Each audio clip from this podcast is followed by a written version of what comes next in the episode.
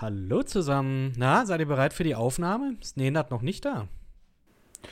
Äh, der wollte gleich wiederkommen. Ich glaube, der ist nur kurz eine rauchen oder so. Hat er gesagt, er kommt gleich wieder? Hab, hat er überhaupt nicht aufgepasst? Das ist doch die erste Regel von jedem Horrorfilm oder so. Ja, ja, keine Ahnung. Äh, ich müsste tatsächlich auch noch mal kurz weg. Äh, ich komme auch gleich wieder. ja.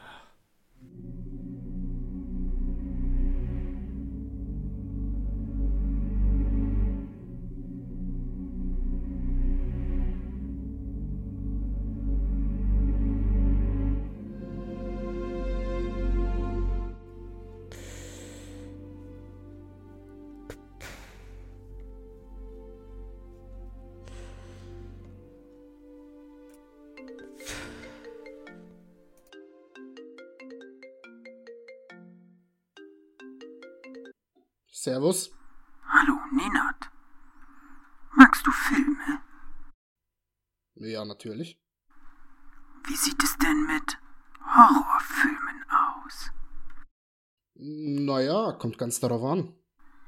Okay. Aber wie sieht es denn mit Paul W. S. Anderson aus? Boah, du, nee, lass mal. Wer ist denn da überhaupt? Marco, bist du es etwa? Wer ist dieser Marco? Ich kenne keinen Marco. Lass uns ein Spiel spielen. Magst du Spiele? Ja.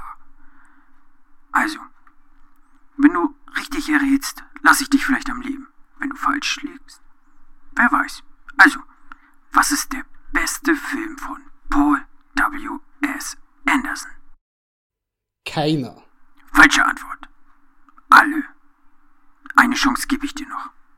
Wenn du errätst, wo ich bin, lasse ich dich für euch am Leben. Also, wo bin ich? Äh, keine Ahnung. Falsche Antwort. Hinter dir.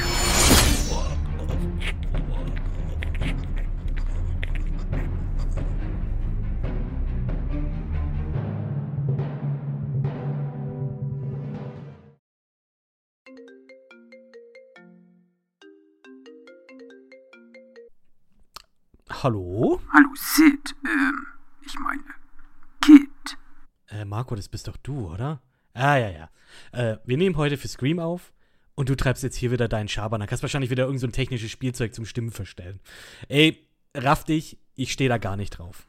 Ich kenne keinen Marco. Magst du Horrorfilme?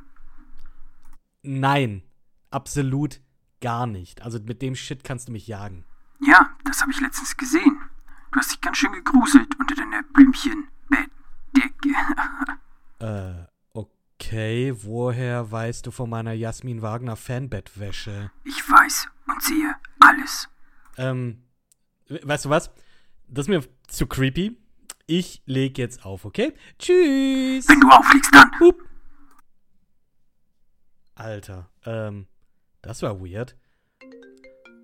Ey, was? Was? Wenn du nochmal auflegst, schlitze ich dich von links nach rechts auf und spiele mit deinem scheiß Adams Apfel-Jojo, hast du verstanden? Und jetzt möchte ich ein Spiel mit dir spielen, lieber Kid. Magst du Horrorfilme? Also erstens, als ob ich dir das erzählen würde. Zweitens, lass mich mit Horrorfilmen in Ruhe. Ich bin für sowas nicht zu haben. Falsche Antwort. Oh, Kid, Kid, Kid. Ich gebe dir noch eine Chance. Aber versaus diesmal bitte nicht. Wer ist dein Lieblingskiller im Film? Am liebsten deine Mutter. Du hältst dich wohl für besonders lustig. Ich habe nicht gelacht. Aber gleich wirst du wohl nicht mehr lachen. Beziehungsweise dein Hals, wenn er von links nach rechts aufgeschlitzt wurde. Mhm. Als ob. Ich weiß nicht mal, wer du bist. Rate mal. Okay, also entweder bist du Marco mit schlechtem Humor oder so ein kranker Perversling oder beides. Falsche Antwort. Aber vielleicht errätst du ja, wo ich bin. Ähm, hoffentlich nicht hier. Na.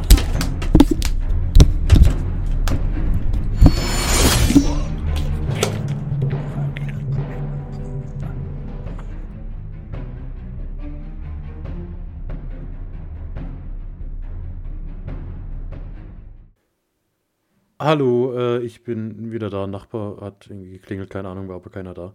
Äh, hallo Marco, wo sind Kit und Nenad? Sind die? wieder weg. Puh, ja, gute Frage, du. Die haben gesagt, die müssen irgendwie los, irgendwas schweres Tragen helfen oder irgendwie so ein Scheiß. Kein Plan, du. Okay. Ja, gut, wollten die auch nur aufnehmen. Ist okay, kein Problem. Äh, hä? Marco, du hast irgendwie. Blutest du aus dem Hals? Du hast irgendwie rotes Zeugs am Hals. Ja, du, das ist. Äh, ich habe vorhin einen Burger gegessen, das ist bestimmt Ketchup oder so. Ne, äh, der ist ja auch kein Blut oder irgendwie sowas, keine Ahnung. Nein, nein, nein. Okay, dann hast du den anscheinend sehr merkwürdig gegessen. Egal. Ähm, ja, keine Ahnung, ich weiß bei dir und deinen komischen Blättervorlieben, ja, nee, deshalb dachte ich, frag nach. Aber nee, passt, dann, dann können wir anfangen, dann hau mal das Intro rein.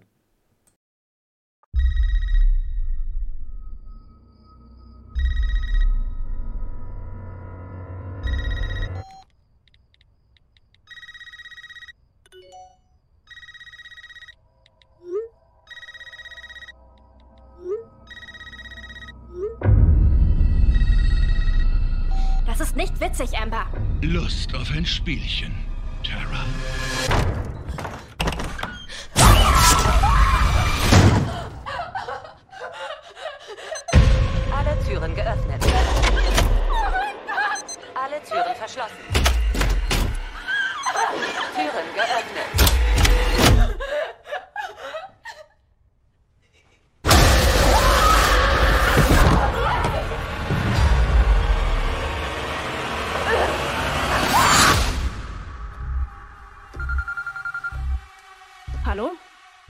los. Drei Angriffe bisher. Hast du eine Waffe? Ich bin Sidney Prescott. Natürlich habe ich eine Waffe. Irgendwas an diesem Killer ist anders.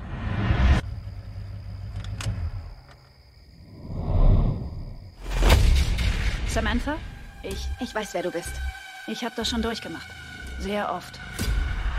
Das ist jetzt dein Leben und das bedeutet, wer auch immer es ist, der wird nicht aufhören, dich zu jagen.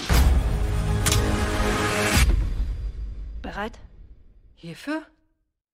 Da sind wir wieder zurück. Fabian und ich, die anderen beiden, haben sich verkrümelt. Fabian, worüber wollen wir denn heute sprechen? Ah! Das war ein Schrei. Äh, weil es geht um Scream. Das war meine beste Imitation des Wilhelm Screams. Was? Der Wilhelm Scream? Kennen Sie nicht den Wilhelm Scream? Das ist so mit, das der bekannteste Soundeffekt in Filmen, der immer wieder benutzt wird. Dieses ganz ikonische Ah! Nee, wie geht das? Ich weiß nicht, aus welchem Film. Es ist aus einem uralten Film. Und das war so ein komischer oder ikonischer Schrei, dass der immer wieder in Filmen benutzt wird. Also auch in, in Herr der Ringe und sowas gibt es immer dieses, mal wieder dieses Soundfile, Okay. wo ein Typ so ganz besonders schreit. Und das ist der Wil Wilhelm Scream. Ich weiß nicht, ob der Schauspieler damals Wilhelm hieß oder ob seine Rolle Wilhelm hieß, aber Wer weiß. wer weiß. In Scream hören wir ihn aber tatsächlich, also wäre er mir nicht aufgefallen. Ich glaube, Hm. mittlerweile ist er auch zu overused. Wobei damals zu den ersten Scream-Teilen vielleicht noch nicht. Egal, vollkommen egal. Es geht, es geht um Scream. Es geht um die Scream-Reihe, genau. Bevor wir reingehen in, in die Fokussierung der Filme, Hm. lieber Fabian, was verbindest du mit der Scream-Reihe? Hast du, hast du die jetzt äh, zum ersten Mal gesehen oder hast du schon mal vorher die Filme gesichtet? Ich habe sie jetzt zum ersten Mal gesehen, sie waren mir aber nicht unbekannt. Ja. Also zum einen klar, weil man, man kennt Scream einfach und wenn es nur der Name ist und wenn es nur Ghostface ist, ich glaube, äh, zusammen mit, mit, äh, mit Jason und Freddy und Michael Myers ist er wahrscheinlich eine, wenn es einen Mount Rushmore von Serienmördern in Filmen gäbe, wären es wahrscheinlich diese vier. Aber ich habe die Filme nie gesehen. Ich habe relativ früh Scary Movie gesehen. Mhm. Also Nenad hat ja schon ein paar Mal erzählt, dass bei ihm in der Kindheit liefen immer solche Filme wie Pulp Fiction und Boogie Nights. Wir waren da weniger anspruchsvoll. Bei uns lief Scary Movie. und den habe ich bestimmt, also, also öfter gesehen, als mir lieb ist. Die ersten drei auf jeden Fall. Und gerade im ersten hast du ja sehr viel Parodie auf Scream. Ja, ja. Und jetzt, als ich mir dann die, die Reihe zum ersten Mal angeguckt habe, habe ich teilweise auch gemerkt, Scary Movie übertreibt ja gar nicht so viel.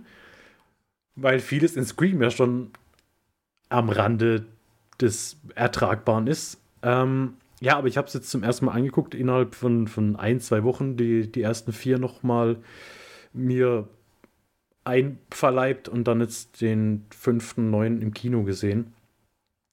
Es ist unbefriedigend, dass diese Filme so schwer zu bekommen sind in guter Qualität. Also wenn man da irgendwelche Blu-rays haben will, am besten so eine Quadrologie. Vielleicht kommt jetzt eine Quintologie auf den Markt. Na, es kam jetzt tatsächlich, ähm, im letzten Jahr kam Scream 1, nochmal in so einem, ja, relativ schicken Steelbook. Mhm. Und Paramount, die die Rechte haben in Deutschland, die haben jetzt, äh, jetzt tatsächlich äh, kurz bevor Scream im Kino anlief, äh, Mitte Januar haben die nochmal eine Blu-ray, eine neue Order sozusagen rausgehauen. Also du kannst jetzt äh, kaufen Scream 1 als Blu-ray, Scream 2 als Blu-ray und Scream 3 auch nochmal als Blu-ray. Die kriegst du jetzt gerade wieder relativ frisch gepresst sozusagen zu kaufen. Das haben die Ah. nochmal nachgeordert. Also das geht. Mm, Preis ist halt trotzdem, weil es gerade neue Ware ist, glaube ich, trotzdem irgendwas bei 13 Euro pro Disc dann, ne? Also bist du Okay. auch irgendwie bei fast ja, 50 Euro dann. Nee, das nicht, aber Na gut, wenn Ja du doch, alle wenn du vier den- nimmst. Wenn du den vierten noch kaufen willst dazu, bist du halt irgendwie auch bei 50 Euro dann, ne? Ähm, ja, ich hätte mir auch gewünscht, wenn sie eine einfach jetzt mit Scream 5 dann vielleicht eine große Box irgendwie für 30, 40 Mhm. Euro rausgehauen hätten, da wäre ich auf jeden Fall mit dabei gewesen und hätte mir die geholt. Ja, zumal heute tatsächlich auch aktuell die News kam, dass sogar ein, ein sechster Teil höchstwahrscheinlich in Mache ist und noch dieses Jahr im Sommer gedreht werden soll. Oh. Also er läuft wohl Hm. ganz gut im Kino, der fünfte jetzt aktuell. Gut, so Nostalgie halt. So wie Ja. alles aktuell, was aus den 90ern wieder neu aufgelegt wird. ja, ja. Ob man da jetzt dann gleich wieder so schnell das Ganze machen muss? Hm. Ne, das Eisen schmieden, solange es heiß ist, sagt man, glaube ich. Ja, ich meine, da kommen wir auch nochmal drauf. Der Film lässt ja vielleicht so ein paar Sachen offen und äh, gibt ja auch so ein bisschen den, den Staffelstab auf jeden Fall weiter. Hm. Aber da kommen wir dann, kommen wir dann ja nachher nochmal dazu. Ja. Ja. also für dich auf jeden Fall dann äh, das erste Mal, ja.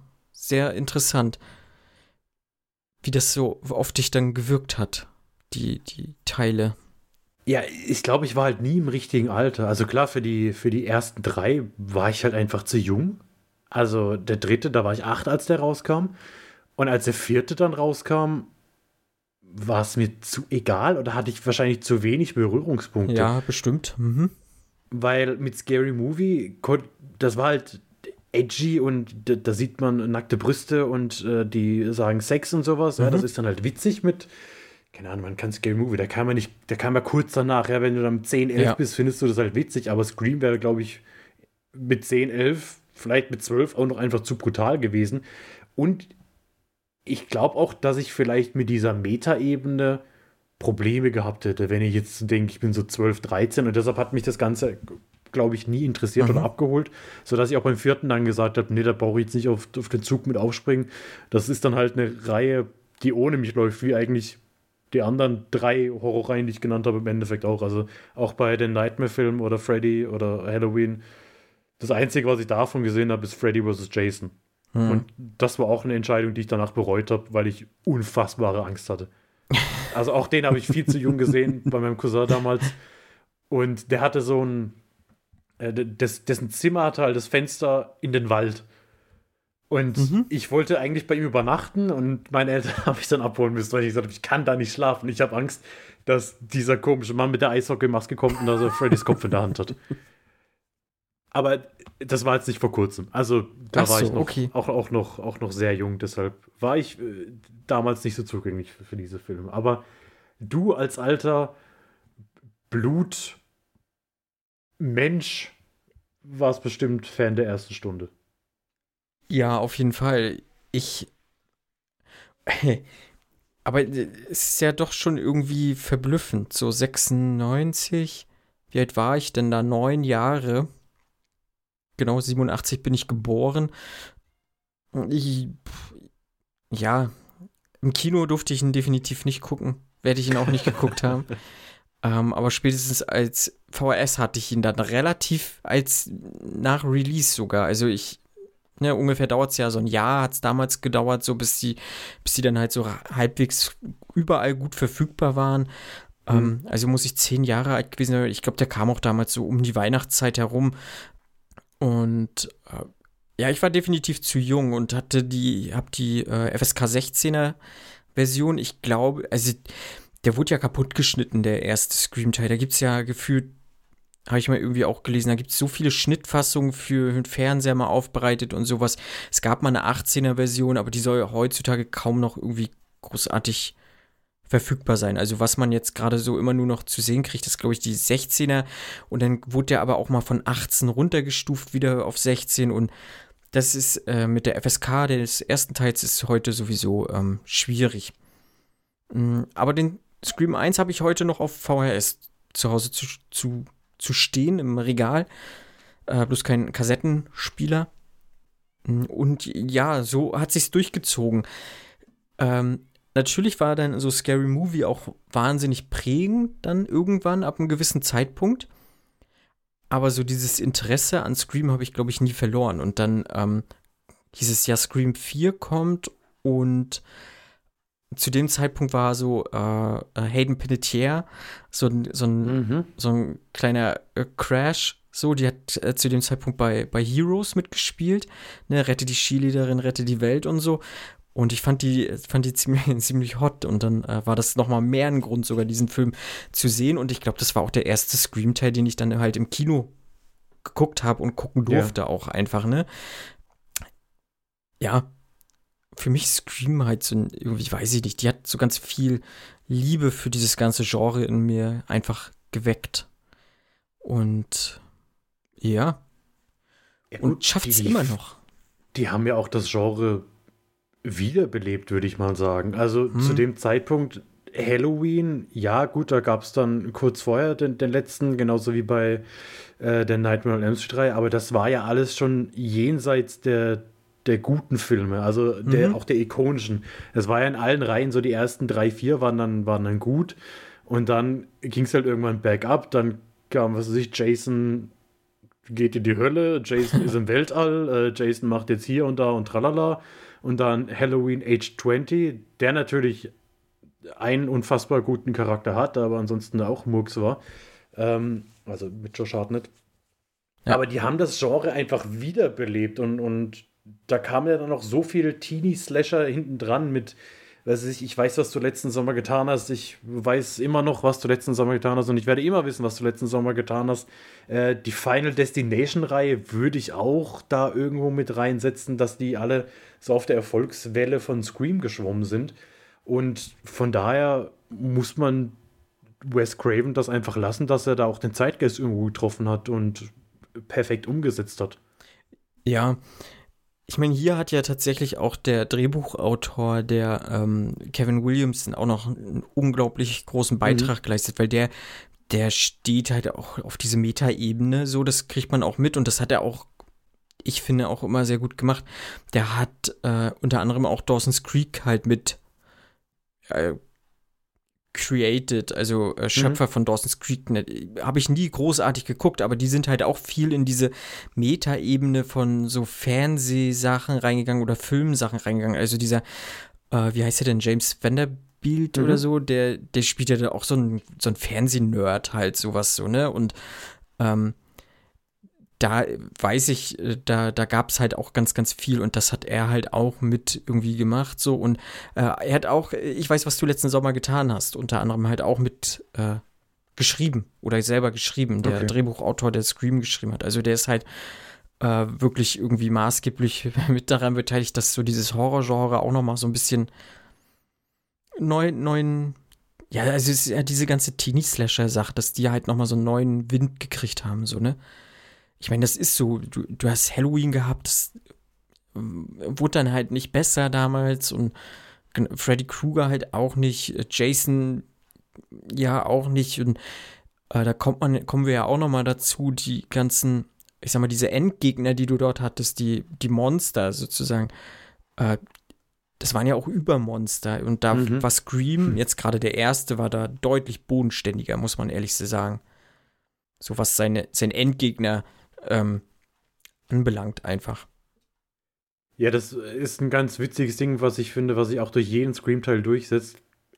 Ghostface kriegt jedes Mal richtig auf die Fresse. Das, weil in, also in jedem Kampf denkst du, okay, jetzt ist vorbei. Er, er, er, er hat jetzt wieder irgendwie irgendwas voll ins Gesicht gekriegt. Er wurde einfach zehn Meter durch den Raum gekickt und er steht trotzdem immer wieder auf.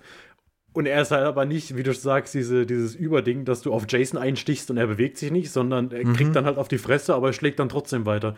Das äh, fand ich bei Ghostface immer ganz cool.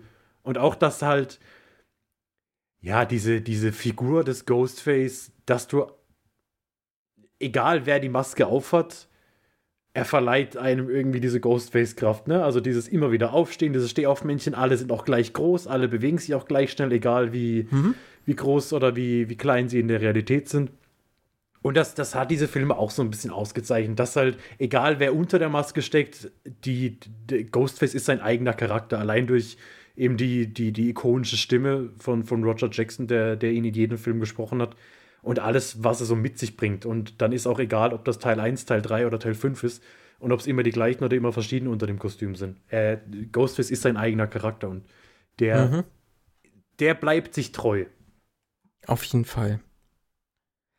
Ja, dann lass uns doch mal zu Scream gehen. Mhm. Scream, Schrei, Ausrufezeichen von 1996. Regie Wes Craven, Drehbuch hatte ich gerade gesagt, Kevin Williamson. Was so ein bisschen immer noch nachschwingt, ist, dass es halt von Miramax, Mi- Miramax äh, produziert, vertrieben wurde. Mhm. Äh, ne? Harvey Weinstein steht halt in allen Credits drin, außer jetzt halt im neuen Teil, da halt nicht, aber in den alten Teilen und das hat oh, vielleicht so im dritten Teil gerade so ein bisschen so einen herben Mhm. Beigeschmack, so was da so Ja.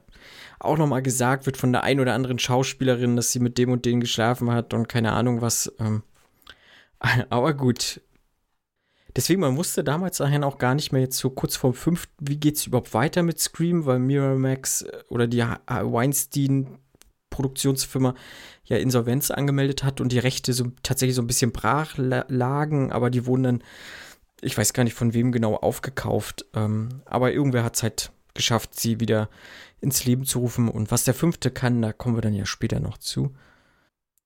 Ja, Scream, ein Jahr nach der Ermordung ihrer Mutter wird äh, Sidney Prescott von einem neuen Killer terrorisiert, der das äh, sowohl auf sie abgesehen hat, als auch auf ihre Freunde. Und ähm, ja, wir kriegen halt mit, äh, diese, dieser maskierte Typ findet Horrorfilme ziemlich nice und äh, nutzt das als Teil seines tödlichen Spiels. Genau, Sidney Prescott gespielt von Neve Campbell. David Arquette spielt hier noch Deputy Dewey Riley. Riley, ne? Aber Mhm. der Dewey ist ja nicht sein richtiger Vorname, ne? Dwight. Dwight. Mhm. Courtney Cox spielt Gay Weathers. Genau, du hast schon gesagt, Roger Jackson äh, verleiht dem Ghostface seine Stimme. Skeet Ulrich spielt äh, Billy Loom Loomis. Rose McGowan spielt Tatum. Äh, Riley ist die Schwester von Dewey. Mm, Matthew Lillard spielt Stu. Und Jamie Kennedy spielt Randy, den äh, großen Filmnerd. Und gleich in der Eröffnungsszene sehen wir Drew Barrymore als Casey. Sie ist das erste Opfer dieser ganzen Scream-Reihe. Und tatsächlich war es so, dass Drew Barrymore als Hauptdarstellerin ursprünglich vorgesehen war, aber sie selber wollte nicht so richtig und fand es witziger, einfach die erstgetötete zu sein und mit ihr als Werbeplakat sozusagen in in die, äh, ins Marketing zu gehen. Also sie war, war so für die, die nichts wussten von dem Film, war sie gefühlt die Hauptdarstellerin und dann wurde sie halt nach den ersten zehn Minuten gekillt. Fand ich eigentlich einen ganz nice Move, muss ich ehrlich sagen. Sie war ja auch mit Abstand der größte Name. Also, ja, zu dem Zeitpunkt auf jeden Fall. ich meine, Friends lief anderthalb Jahre so zu dem Zeitpunkt. Dieser Mhm. Courtney Cox kannte man jetzt schon. Aber dadurch, dass du halt in den ersten zehn Minuten deinen größten Star umbringst, Ja. war halt Ja. sofort dieses Niemand ist sicher.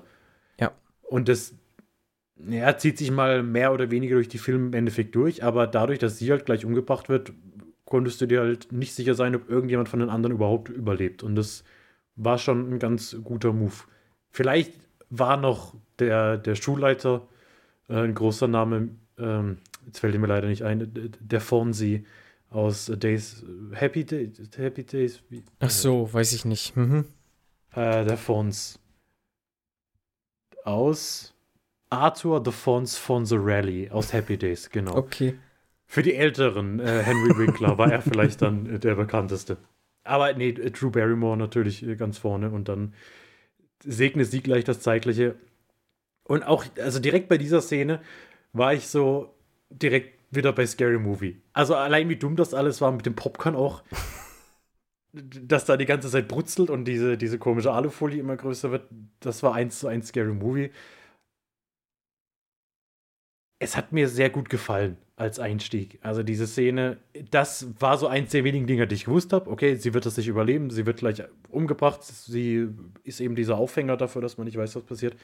Aber ansonsten wusste ich tatsächlich über diese Filme nichts. Also ich hätte dir vorher nicht sagen können, wer überlebt, wer nicht überlebt. Mhm. Gut, ich sag mal, abgesehen von David Arquette und Courtney Cox und Neve Campbell, also diese drei Hauptdarsteller, da wusste ich, dass die in den späteren Teilen auch eine Rolle spielen werden.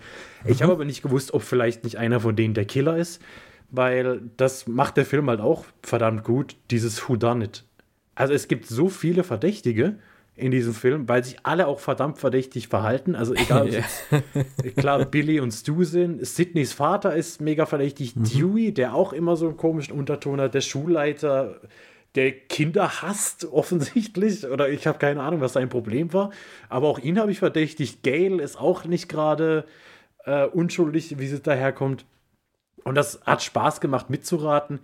Ich weiß nicht, inwieweit die Brotkrumen gelegt wurden, ob man überhaupt großartig drauf kommen kann oder ob es einfach ein Twist des Twistes wegen ist, wobei es ja kein richtiger Twist ist, ist ja klar, dass Mhm. der Mörder am Ende demaskiert wird. Aber ich weiß nicht, ich meine, du hast jetzt öfter gesehen, gibt es irgendwelche Anzeichen deiner Meinung nach oder, oder kann man das beim zweiten Mal dann anhand von irgendwelchen Details sagen, ah, guck mal, hier macht er, sagt er das oder macht er das? Also ich finde, am ersten kannst du schon, weil er die Regeln relativ gut noch auslegt, also wie gesagt, diese Regeln halt, ne? Ähm, Mhm. Ich finde, man kommt gut auf Billy, so oder so, weil er dieses äh, unnatürliche Verhalten einfach hat, was ähm, äh, worauf man dann immer gleich eigentlich Schlussfolgern kann und sollte, er ist es. So, Mhm. ähm, auch diese selbstgemachten Regeln, die Scream dann hat, ne? Es ist oftmals die nächststehende Person und sowas oder dein, dein Freund oder sowas halt Ja. dann, ne?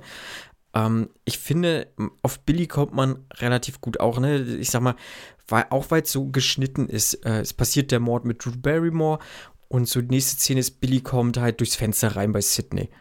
So gefühlt auch abgehastet auf der Flucht. Vielleicht, wer weiß. Hm. Und dann irgendwann ist es ja auch noch mal so, genau wo er, kurz bevor er ja verhaftet wird, wir haben Ghostface am Haus bei Sydney und äh, irgendwie innerhalb von einer Minute ist Billy auch dann da.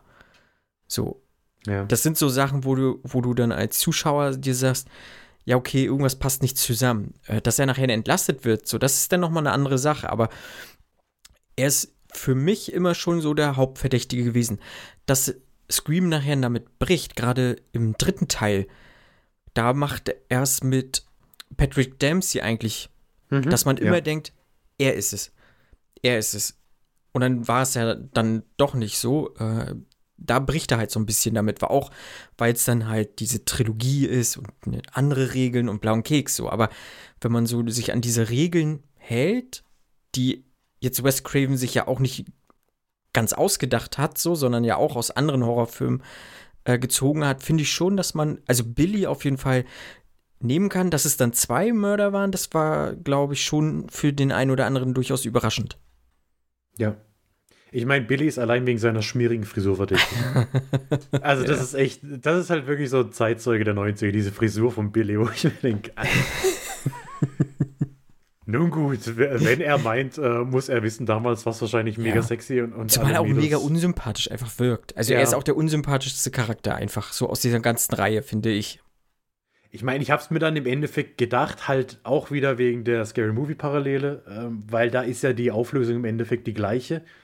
Also da ist es so, ja dann mhm. auch äh, es Cindy heißt oder das ist ja auch Cindys Freund im Endeffekt und das waren, sind ja auch zwei, die dann verantwortlich waren.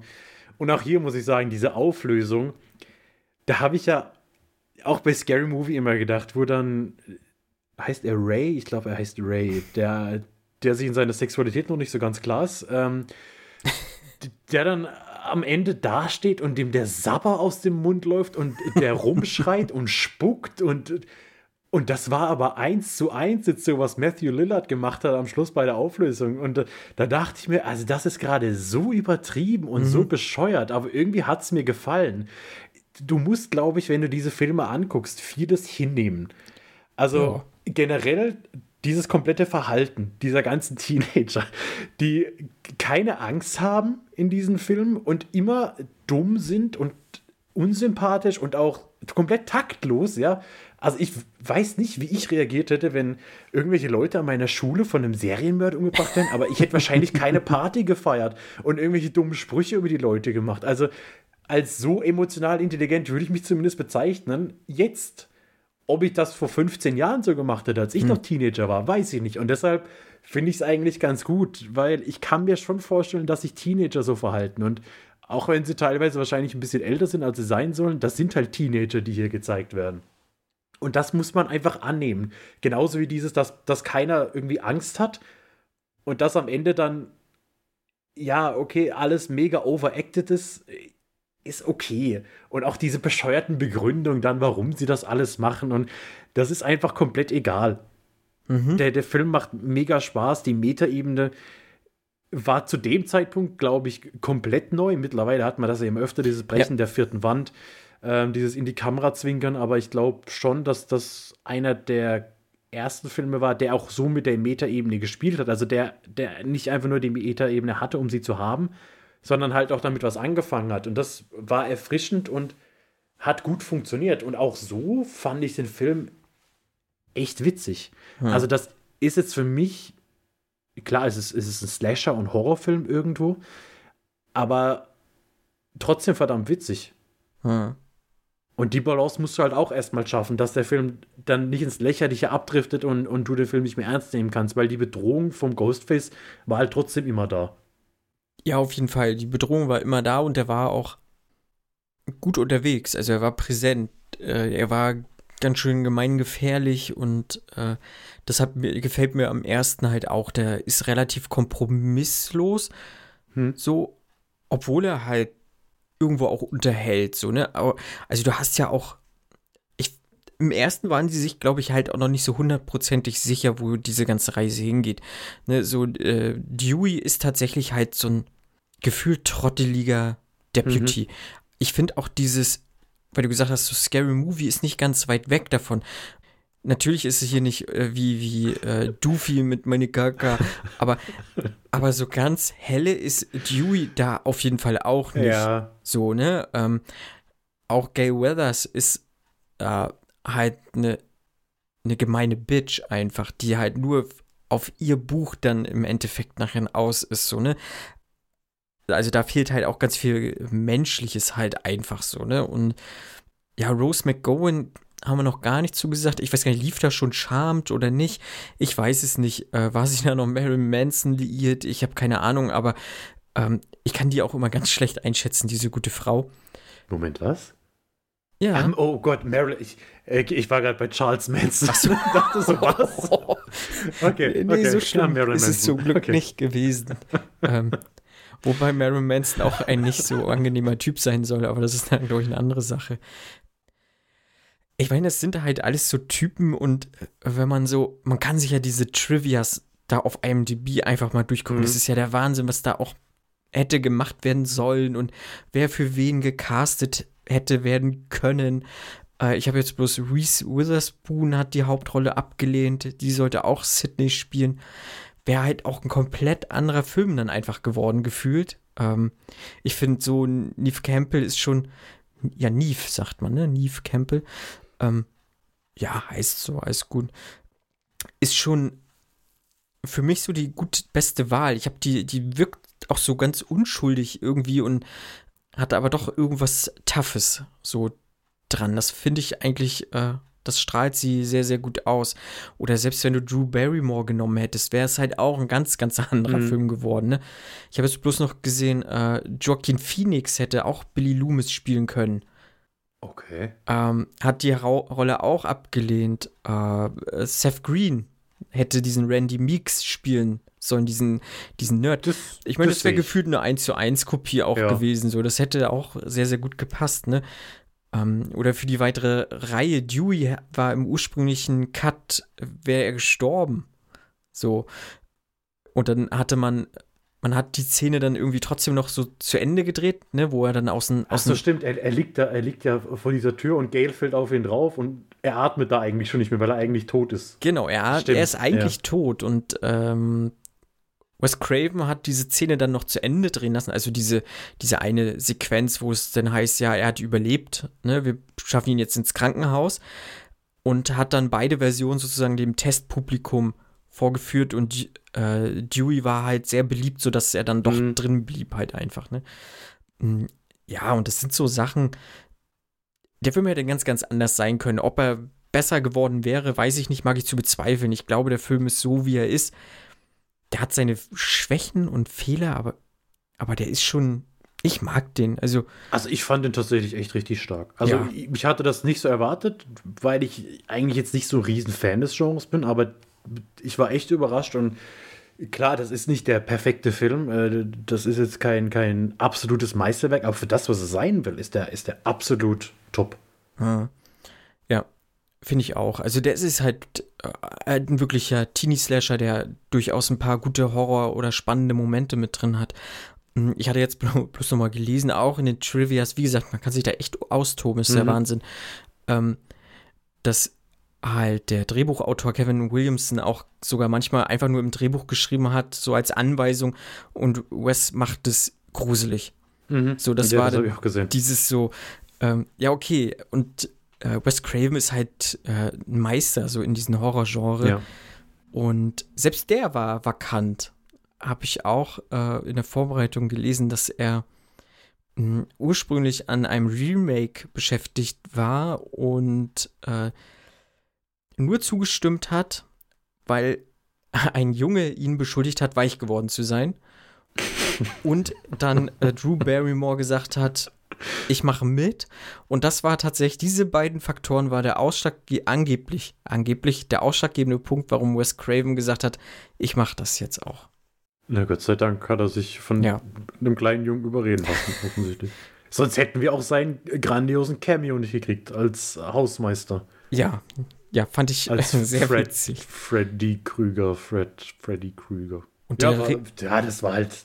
Ja, ja. Und das ist halt so diese, ja, wie gesagt, diese Metaebene, was du auch vorher nicht hattest, so in anderen Horrorfilmen oder ähm, dieses Referenzielle einfach, wie viele Mhm. Filme da auch schon angesprochen wurden und wie viele Szenen du auch so oder Shots du teilweise aus anderen Horrorfilmen entnommen hast und sowas. Das ist schon interessant, auf jeden Fall. Also ich, äh, Scream 1 liebe ich nach wie vor. Und ich weiß nicht, wie oft ich den Film schon gesehen habe. Ich habe ihn aber schon eine ganze Zeit lang nicht mehr gesehen gehabt und Mhm. freue mich, dass ich es wieder gesehen habe. Und ich hatte sehr viel Spaß auf jeden Fall.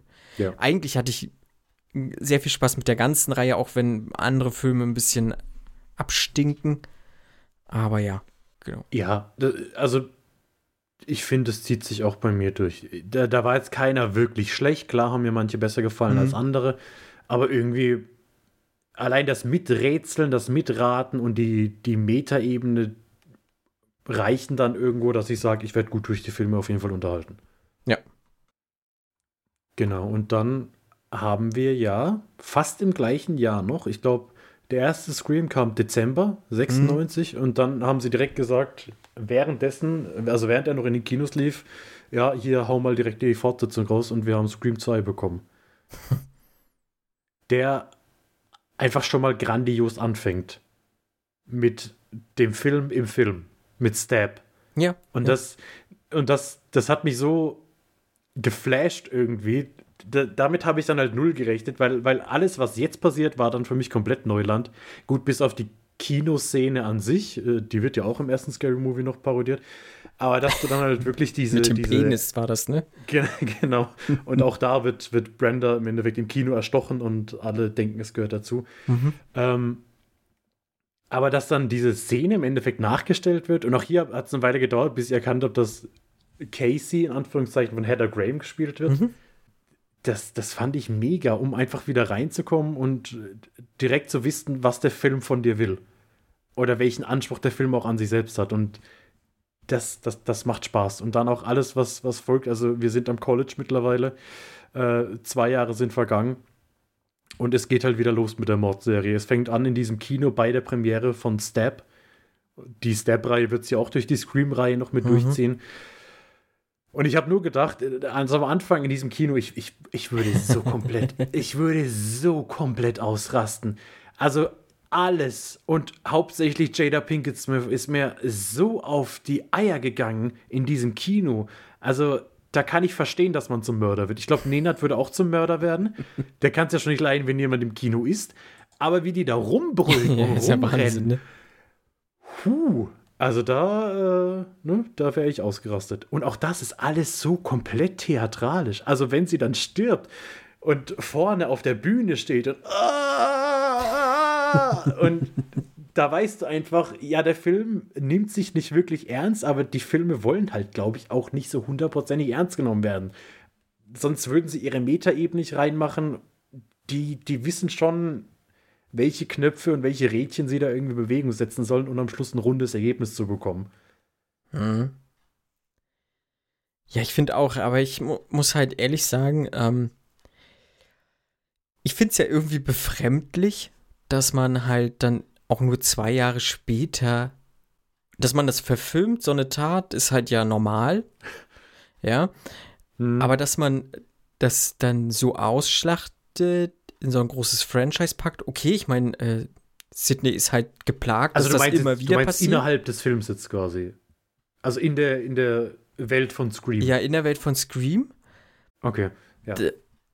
Dass man dann, selbst die Leute, die in Woodsboro leben, also die halt Freunde verloren haben oder so, Mhm. das so abfeiern dann, ne? Ich weiß nicht, ich finde das irgendwie ein bisschen makaber einfach.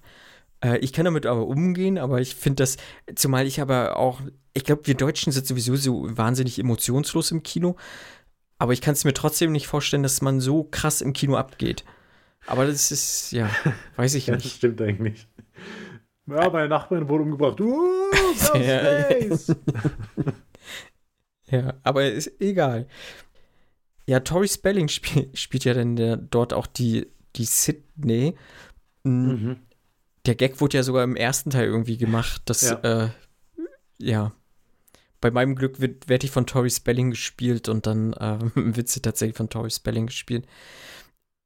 Ja, viel mehr neue äh, Charaktere gibt es hier tatsächlich nicht. Wir haben den Hauptcast aus, den- aus dem ersten Teil, Neve Campbell, David Arquette, Courtney Cox. Roger Jackson spielt wieder Ghostface. Mm, ja, Sarah Michelle Gellar hat einen Auftritt, einen eher unrühmlichen, möchte ich sagen. Sie, sie zeigt jetzt nicht ihre beste schauspielerische Leistung. Ähm, liebe Sarah, das müssen wir nochmal üben. Äh, Leaf Schreiber war ja auch schon im ersten Teil kurz zu sehen. Als äh, Habe ich nicht wahrgenommen. Der war also- einmal kurz in den Nachrichten, glaube ich, zu sehen. dann, Genau, ne? aber ich habe ihn, also ich habe ihn zumindest da nicht als Liefschreiber erkannt und habe dann gedacht, als ich den zweiten gesehen habe, ja gut, den werden sie dafür halt gecastet haben und Mhm. im ersten Teil war es jemand anders, aber er war es tatsächlich auch schon im Mhm. ersten Teil, in diesem kurzen News-Ausschnitt. Hm. Und Timothy Oliphant als Mickey.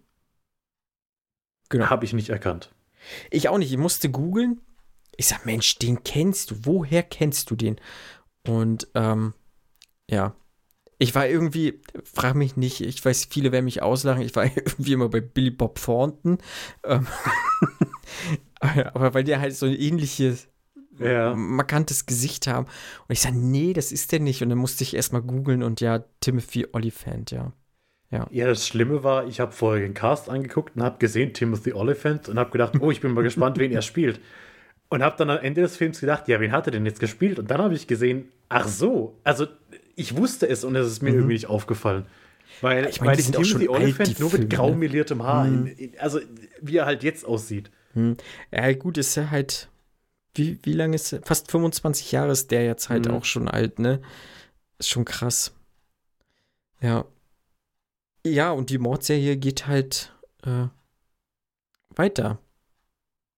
Genau, und du hast wieder ein großes Whodunit, also wieder die Frage, wer war es? Hier war ich jetzt eher auf der richtigen Spur, also diese, diese neue Reporterin, sage ich mal, Mhm. die war mir von Anfang an sehr suspekt. Aber auch hier Dewey teilweise sehr verdächtig gewesen, allein mit seinem Nervenschaden, den er davon getragen haben soll aus dem ersten Teil. Mal hat er seine Hand immer ganz komisch am Körper angewinkelt, manchmal hat es dann aber problemlos geklappt und äh, da war ich mir dann auch nicht sicher, wegen Scary Movie, weil ich das noch im Hinterkopf hatte, dass am Ende von Scary Movie ist ja auch er einer der Mörder.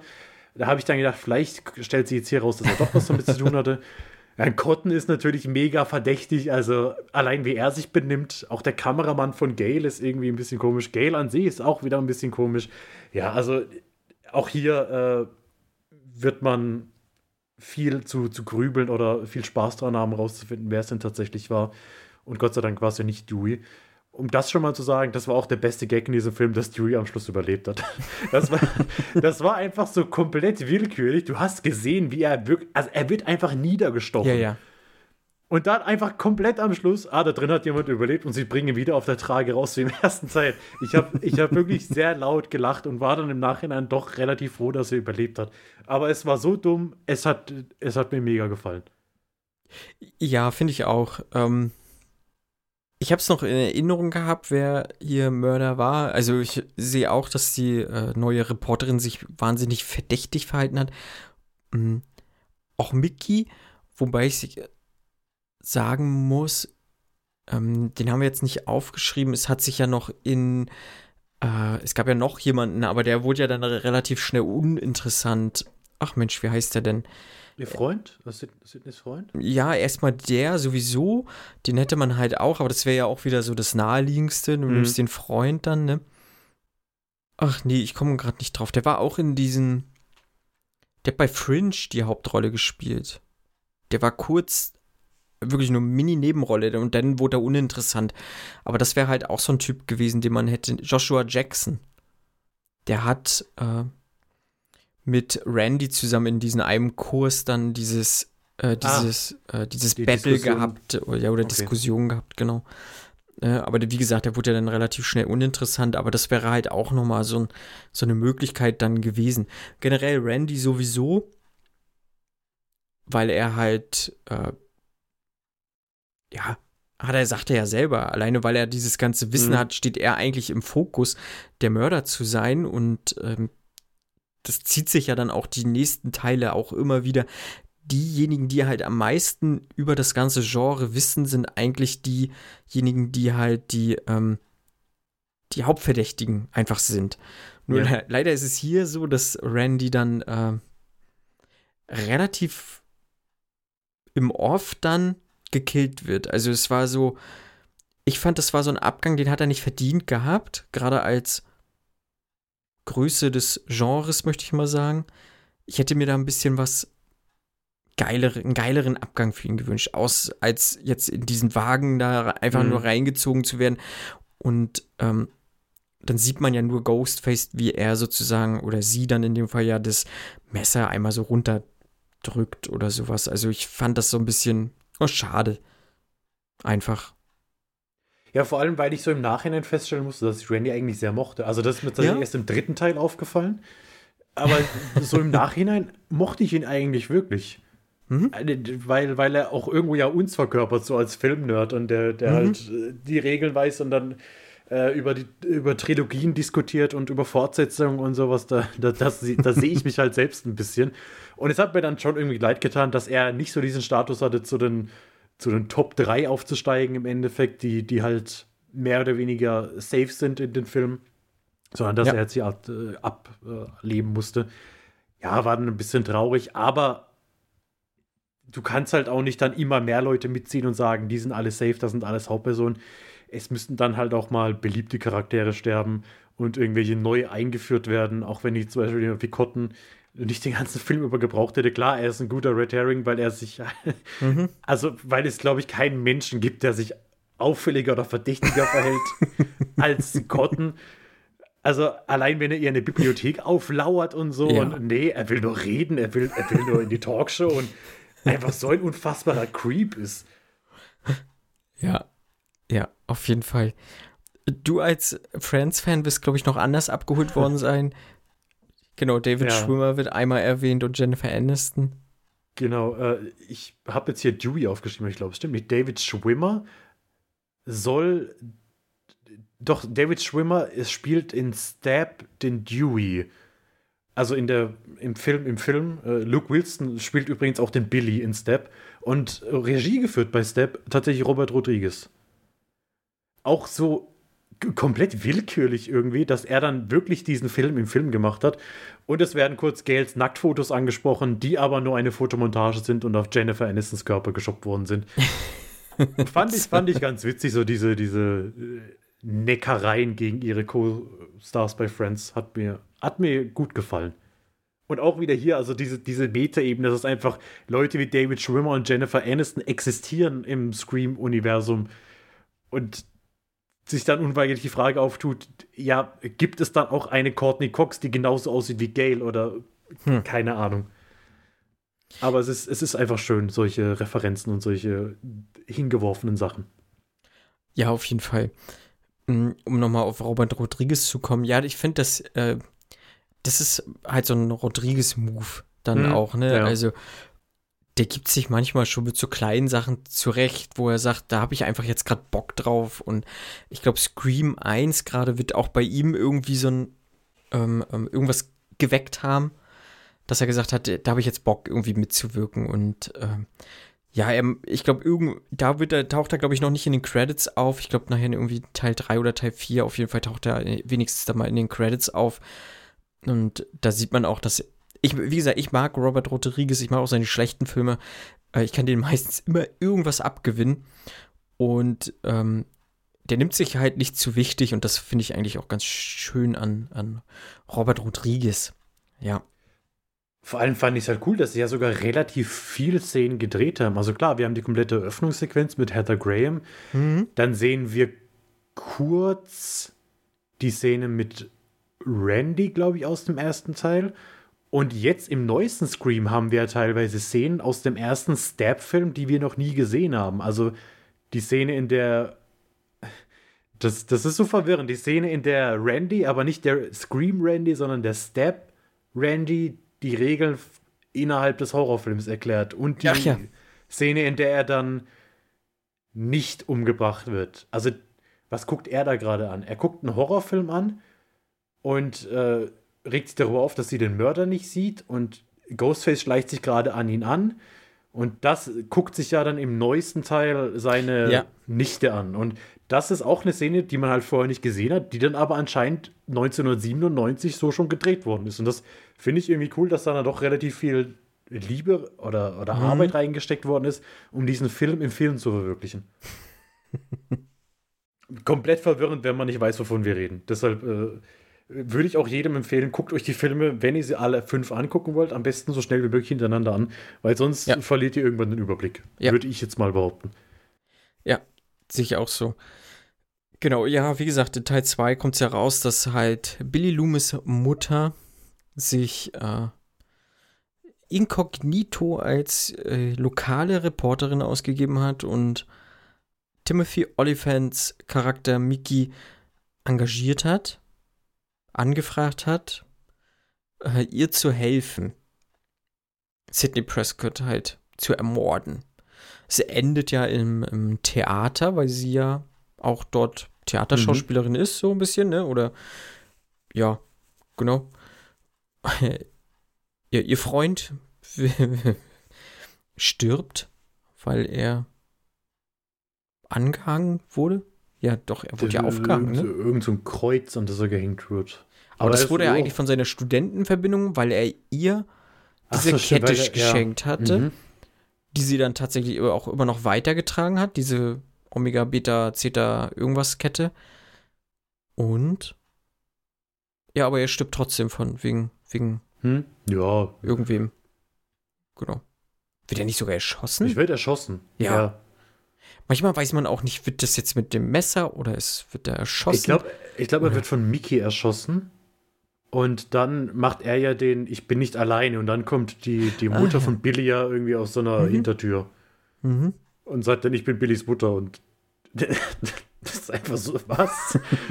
das, warum weiß das niemand? Also, Ja, weil, weil Sidney ja. erkennt sie ja direkt. Und Gail behauptet aber, also Gail hat ja das Buch geschrieben über die Morde und hat dann anscheinend auch Recherchearbeit reingesteckt, aber weiß nicht, wie die Mutter des Mörders aussieht, weil sie sich ja verändert hat, aber sieht, naja. Mhm. Naja.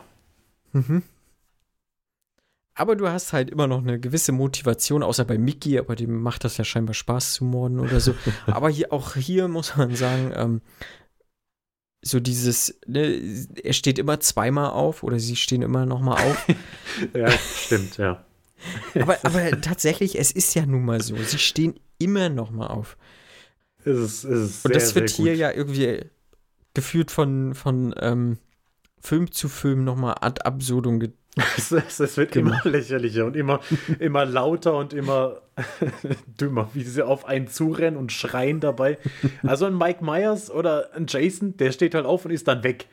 Und Ja. kommt dann von irgendwann und bringt dich um. Aber hier stehen sie halt einfach auf und rennen schreiend auf dich zu, während du eh schon mit der Waffe auf sie ziehst. Und das, Mhm. das ge- gefällt mir tatsächlich sehr, sehr gut.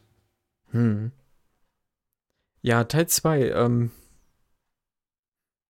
mag ich immer noch gerne. Ist nicht so gut wie Teil 1, aber immer noch ein Nee. sehr, sehr guter Teenie-Slasher. Auf jeden Fall, finde ich. Mir gefällt auch das Setting ganz gut mit, der, mit, mit dem College. Das ist halt so die nächste Stufe. Man, man bleibt so noch bei seinen Wurzeln. Mhm. Das, das machen sie noch ganz gut. Hm? Nur was ich hier sagen muss, Sydney fängt an, mir relativ egal zu sein. Also für mich ist tatsächlich im ersten Teil fand ich Sydney stark, also Ja. starken Charakter, hat mir habe ich mit sympathisieren können. Teil 2 ist es dann schon so, dass ich sage, hm, ja, weiß nicht und ab Teil 3 ist sie mir tatsächlich wirklich egal.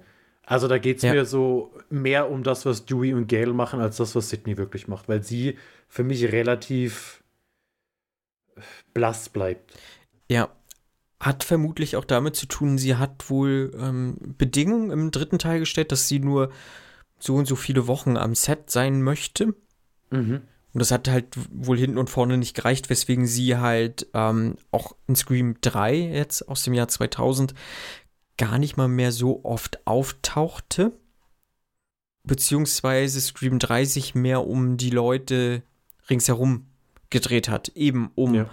Äh, David Arquette oder Courtney Cox und ähm, jetzt auch die weiteren. So, ne, du hast ja auch viel Parker Rosie gehabt, jetzt als zweite Gale oder ähm, wen hast du noch oft zu sehen gehabt? Hm, Patrick Dempsey ist neu dazu Ja, gekommen. genau. Ne, da hast du relativ viel ringsherum gesehen, aber das lag halt wirklich einfach irgendwie, weil Neve Campbell nicht so viel da sein wollte. Aus welchen Gründen auch immer. Also das äh, kann ich auch nicht so hundertprozentig nachvollziehen. Normalerweise sollte man ja meinen, dass das ähm, ein, ein Franchise dann ist, den einen am Herzen liegen sollte. Hm. So, weil sie, also man muss halt so sagen, dieses Franchise hat Neve Campbell auf jeden Fall groß gemacht. So, sie hatte äh, erst dann danach größere Rollen Ja, einfach bekommen. klar. Ja. Das war der Durchbruch für sie. Genau. Und hier ist es so, dass Sydney mh, weg ist. Sie lebt nicht mehr in Woodsboro und wir sind jetzt beim Dreh von Step 3. Ja. Wo halt ein Cast zusammengestellt wurde, der die ähm, sozusagen wieder verkörpern soll, aber Tori Spelling spielt jetzt nicht mehr halt die ähm, Sydney Prescott, sondern wir haben eine andere Schauspielerin und mh, auf diesem Set passiert es, dass halt jemand stirbt. wieder von dem Ghostface-Killer umgebracht wurde. Äh, der Ghostface-Killer möchte unbedingt wissen, wo Sidney Prescott ist. Er möchte zu Sidney Prescott ähm, und terrorisiert halt das Filmset. Ähm, man denkt lange, er geht nach dem Drehbuch, aber es war dann doch eher willkürlicher. Wie gesagt, äh, Patrick Dempsey ist der ermittelnde Cop.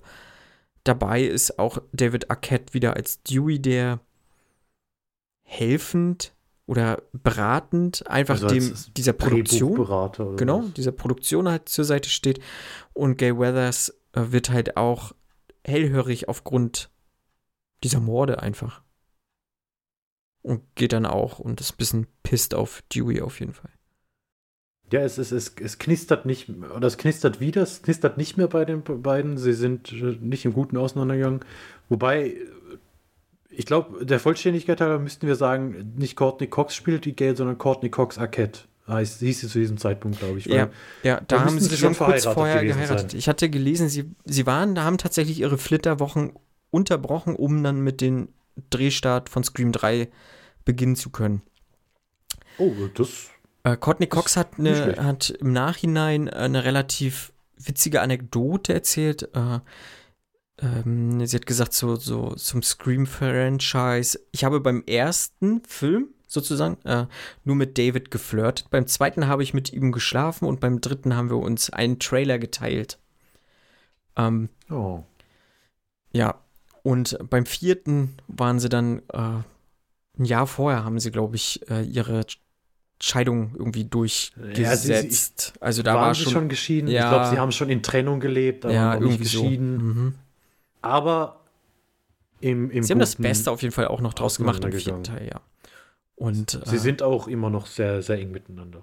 Hier möchte ich ganz Ja. kurz auch empfehlen, äh, wenn wir schon die ganze Zeit über David Arquette reden, guckt euch die Doku an, You Cannot Kill David Arquette. ja unbedingt.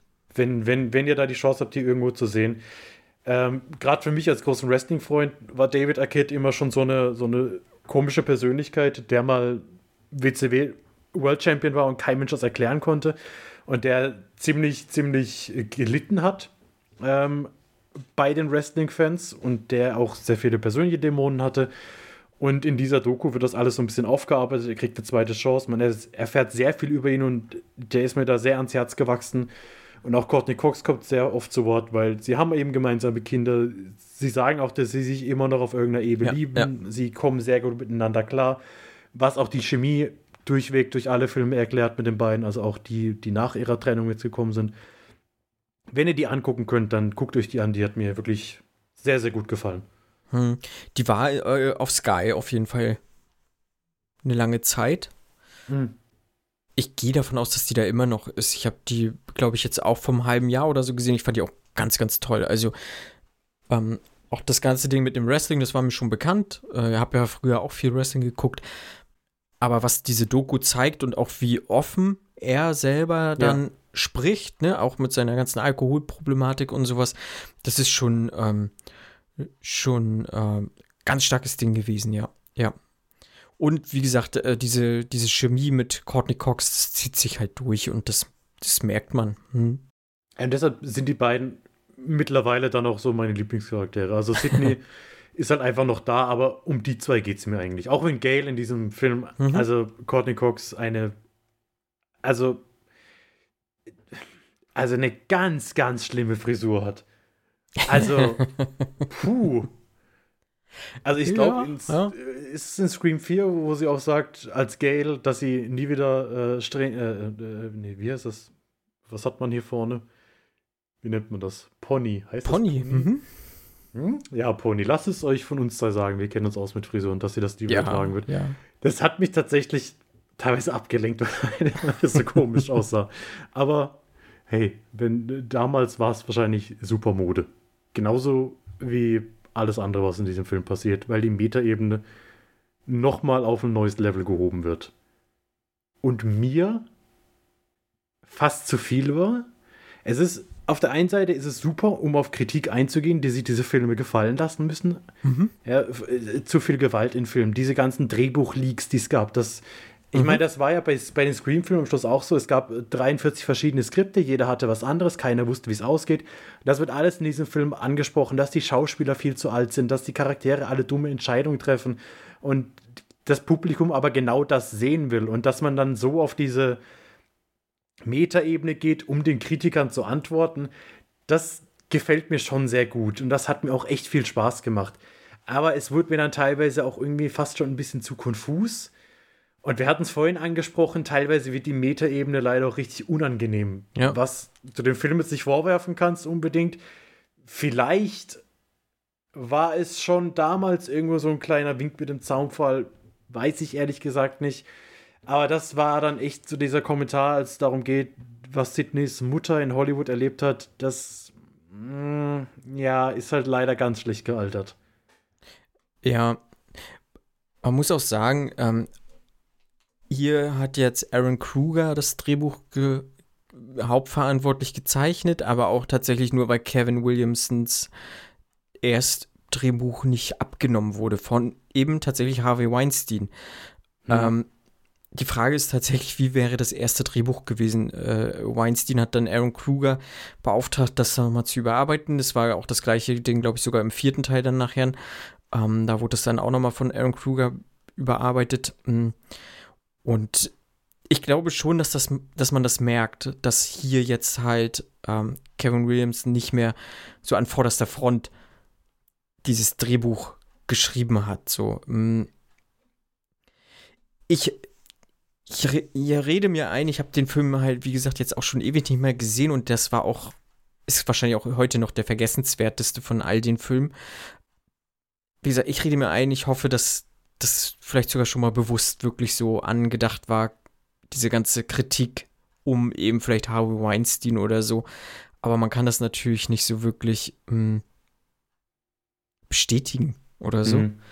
Aber ne, wie gesagt, Wes Craven ist verstorben, der kann man leider nicht mehr fragen und äh, generell hält sich ja Hollywood sehr bedeckt mit diesen ganzen, Ja. äh, wer wei weiß was, wer wusste was. Ich habe jetzt erst vor kurzem ein, einen kleinen Ausschnitt gesehen, ach, wie hieß sie denn? Ähm, da hat eine Schauspielerin schon auch um die 97 herum gemeint, äh, da wurde sie befragt, welchen Tipp hast du an, an junge Schauspielerinnen, wenn sie nach Und Hollywood. meinst, du- meinst du Courtney Love? Ja, ich glaube, Courtney Love, ja. ja. Bei, bei Courtney Love, genau, das war, das, das weiß ich noch, das war irgend so ein von diesem Comedy Central Roast, äh, ich glaube, das war der Roast von Pamela Anderson oder sowas. Äh, und sie hat gesagt, äh, wenn Harvey Weinstein dich auf eine Party einlädt, Ja. geh nicht hin. ja, krass, ne? Das war damals so, da hat man drüber gelacht, oder gut, ich habe das damals nicht mitgekriegt, aber wir haben es mitgekriegt, das war halt so ein Gag und Courtney Love ist jetzt ja eh jemand, also die Witwe von Kurt Cobain, die Hm, jetzt genau. teilweise sehr ja, eigen ist und äh, auch dort offensichtlich irgendwo alkoholisiert war. Ja, und dann hat man sich das so irgendwie weggelacht. Aber sie hat danach auch keine Rollen mehr in Hollywood großartig gekriegt. Mhm. Und jetzt, wenn man das so im Nachhinein sieht, ist das schon sehr Mhm. krass, dass es dann so lange gedauert hat, bis das alles ans Licht kommt. Ja. Ja. Und auch hier, wie gesagt, äh, die, ähm, die Schauspielerin, die sozusagen die Sydney Prescott spielt, sagt dann halt auch zum Schluss dann auch noch so, ja, ich musste mit äh, dem Produzenten schlafen, ne, und sowas. Und ja, das ist dann halt, um, um diese Hauptrolle zu kriegen und jetzt kommt auch noch dieses Desaster hier und sowas. Ja, das ist schon, also das ist alles sehr unangenehm. Ich muss sagen, ich fand das Setting generell eigentlich ganz cool. Das war so ein bisschen dieses, ich glaube, so halt in der Metaebene hätte das so schon richtig geil funktionieren können, dass du halt so ein fiktives Woodsboro baust halt, ne, was sie dort Mhm. gemacht haben. Und Sydney halt, so wie es jetzt war, kommt halt dazu, weil, weil er halt diesen neuen Cast einfach bloß bedroht und so. Mm, Aber was halt dann halt tatsächlich letztlich draus gemacht wurde, war so ein bisschen schade. Auch dieses, mh, wie, auch wenn ich ihn mag, Randy war ja bloß im Video zu sehen, äh, wie er denn die Trilogie erklärt. Ja, ist okay, aber irgendwie hatte, kam das nicht so hundertprozentig bei mir dann alles so an. Dieses, äh, ja. Ja. Das war tatsächlich meine Lieblingsszene in dem Film. Also die, die hat mir sehr gut. Das war dann der Moment, wo ich gedacht habe, Brandy Mhm. gefällt mir eigentlich echt gut. Ich meine, natürlich war es mega dumm, ja, also und hat null Sinn gemacht, aber ich habe damit deutlich mehr anfangen können als mit diesen komischen Cameos von, äh, von Jay und Ja. Silent Bob Ja, na, und von Carrie sowieso. Fisher. Weil das war dann halt, das war dann die Metaebene, die es nicht gebraucht hätte, die die anderen Filme nicht gebraucht haben. Warum, warum bestehen da jetzt Jay und Silent Bob rum? Ja, okay, als Gag. Warum ist Carrie Fisher, aber sie auch wieder in einer Welt, in der es eine Carrie Fisher offensichtlich gibt, aber sie ist die nicht, sie sieht ihr nur ähnlich und Und die echte Carrie Fisher hat mit, äh, musste, hat ja mit George Lucas geschlafen Genau. für die Rolle. Und das dann auch noch vielleicht sogar aus dem Mund von Carrie Fisher zu hören, na, schwierig. Äh, weiß man halt auch weird. nicht, ne? Ähm, Ja. ja, es äh, ist ein schwieriger Film, auch weil halt dieser Subtext irgendwie ganz. Hm. Der, den, den kannst ist- du halt nicht ausklammern. Also Nee, nee, nein. natürlich kannst du das irgendwo dem Film nicht unbedingt ankreiden, aber es ist halt mittlerweile so. Und auch davon abgesehen fand ich ihn mit Abstand am schwächsten. Auch, auch der Stimmverzerrer. Hm. Also, das gehört halt für mich bei Scream dazu, dass da diese Ghostface-Stimme mit einem spricht. Und nicht, dass wir jetzt den, was weiß ich, das, das, den modernsten Stimmverzerrer aller Zeiten haben, bei dem man irgendwie alle Stimmen Ja. speichern kann und das automatisch umgewandelt wird. Das macht es dann auch zu abgedreht. Ja, dann kannst du eben auch nicht mehr miträtseln, wenn man, wenn man sich so einfach macht. Da wurden viele Abkürzungen genommen im Skript. Hm. Und das, das merkt man dem Film halt auch einfach an. Ja, ja. Also, zumal es auch solche Stimmverzerrer halt nicht gibt. Also, das, ich meine, das kann ich dann hinnehmen, so für den Film, aber, aber das ist schon dann, ähm, ja, zu einfach dann. Also, das, Mhm. das stimmt schon. Dann hätte ich es mir kla klassischer gewünscht, einfach so generell. Ähm, was ich halt hier, wie hatte ich ja vorhin auch schon angesprochen, ich fand es ganz gut, dass der Film mich hier eigentlich auf die falsche Fährte gelockt hat und gesagt hat, Mark ist es. So, wenn ich diese ganzen Regeln eigentlich aus den anderen beiden Folgen, äh, Filmen vorher befolgt hätte, wäre ich eigentlich bei Mark gelandet. Aber wie gesagt, es ist eine Trilogie, wir sind hier anderen Regeln. Halt auch dieses, ja, es kommt wieder was aus der Vergangenheit hoch. Das ist halt so, das hätte ich halt nicht gebraucht. So, das war dann Mhm. irgend, ne, also hier ist es ja dann, dass der Roman dann ja der äh, Stiefbruder Ja. von Sydney ist und ähm, von der Mutter sozusagen verstoßen wurde. Also er, sie wollte halt nichts von ihm wissen. Und das ist seine Motivation. Und das ist auch noch die Motivation, warum er eigentlich alles ins Rollen gebracht hat. Er ist ja eigentlich der, der, der Schuldige, warum überhaupt alles passiert ist. Und das ist für mich zu groß gedacht. Ja. Also dafür ist er eigentlich zu, zu, also nicht, er hat eigentlich nicht diesen Einfluss, meiner persönlichen Meinung nach. Also, nee. Er ist auch für mich als Charakter nicht interessant genug, um das Mhm. irgendwie zu rechtfertigen. Er ist nicht wichtig genug. Er, ist, er hat in diesem Film jetzt auch relativ ja, begrenzte Screentime. Und dass du ihn dann am Schluss hinstellst und sagst, er war, er hat Ja, auch ja. die Ereignisse im ersten Teil ausgelöst, indem er irgendwie, ich weiß gar nicht mehr, er hat Billy dazu animiert. Also er hat Ja. Billy dann ge ge ge gezeigt, ja, dass genau. Sidneys Mutter mit Billys Vater was hatte und daraufhin hat er ihn dann irgendwie radikalisiert oder keine Ahnung. Ja, das war mir dann zu much. Also ich habe dann noch akzeptieren können, dass er sagt, hier, ich bin dein Stiefbruder und äh, ich bringe jetzt einfach alle um, von mir aus. Aber dass das dann geredconnt wird und gesagt wird, er ist, er ist hinter, er steckt hinter allem. Nee, Mhm. das war too much. Hm. Ähm, auch anfangs wird Sydney ja so, ähm, also dass sie traumatisiert ist, klar, kein, kein Thema, aber sie hat halt so diese Halluzination und das zieht sich ja auch so diesen ganzen Film über durch. stimmt. Ja. Ähm, und dann weißt du nicht, ja, ist das jetzt halt eine übernatürliche Sache hier oder was ist das halt, ne? Also ich finde halt, hätte man sie wirklich so einfach ähm, traumatisiert dargestellt, ohne jetzt diese ganze Hallo Hallos, die sie dort geschoben hat, Mhm. so, äh, sondern wirklich so diese Zerrissenheit und sowas. Und ich glaube, das hätte sie auch hingekriegt. Aber das ist dann halt auch, das hat dem Film geschadet. Weil, wie gesagt, ich glaube, das Setting an sich wäre ganz cool gewesen. Mal unabhängig, wie das vieles, was da noch gesprochen wurde, links und rechts, ob wie das heute noch wirkt oder so. Ähm, aber so generell muss ich sagen, hätte man da, glaube ich, echt viel draus machen können. Ist äh, so ein bisschen verschenkt in Teil 3 Ja. auf jeden Fall. Ja, ich meine, die Kills, ne, wenn man sich wirklich, also generell die ganzen Kills in allen Teilen, die sind saftig, die sind ordentlich.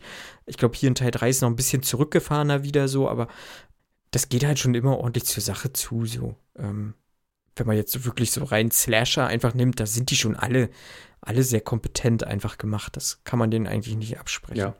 Aber hier so, der hat halt wirklich einfach so von diesem ganzen Plot und so ähm, und auch diese Kontinuität, wenn man die anderen vorher betrachtet, da hat der schon krasse Schwächen einfach. Ja. Und hat ja eigentlich das Franchise auch fast gekillt. Also Ja. zumindest war dann erstmal Schluss. Genau, es war erstmal Schluss. Ähm, tatsächlich war es ja dann so, äh, Mark hat ja auch überlebt, Patrick Dempsey, Dewey hat überlebt, David, äh, ja, David Arquette, äh, Courtney Cox und ähm, natürlich Sydney. Und sie sind dann ja bei irgendwem zu Hause und gucken einen Film oder was? Ich glaube, also, also, wo sie die Tür am Schluss dann offen lässt, oder? ja, ich glaube. Da sind sie bei Sydney dann in, Ja. dieser, in dieser komischen Hütte. Ja. Und dann geht auch die Tür auf und, und sie lässt sie einfach offen, um zu, zu zeigen, wie sie jetzt Ja. sich weiterentwickelt hat. Und äh, genau, Patrick Dempsey spielt ja Mark. Und das wird jetzt im fünften Teil ja gesagt, wo es mag, Mhm. mit den Kindern oder so. Und es wurde auch aufgelöst. Also, äh, das ist tatsächlich ihr Partner jetzt dann. Ja. Oder Ehemann. Patrick Dempsey. Ja. Ja, man hätte es. Ja, aber, aber wie gesagt, äh, jetzt hier nach dem dritten Aufhören wäre, finde ich, auch schlecht gewesen. Also, es war jetzt für mich kein geiles Ende.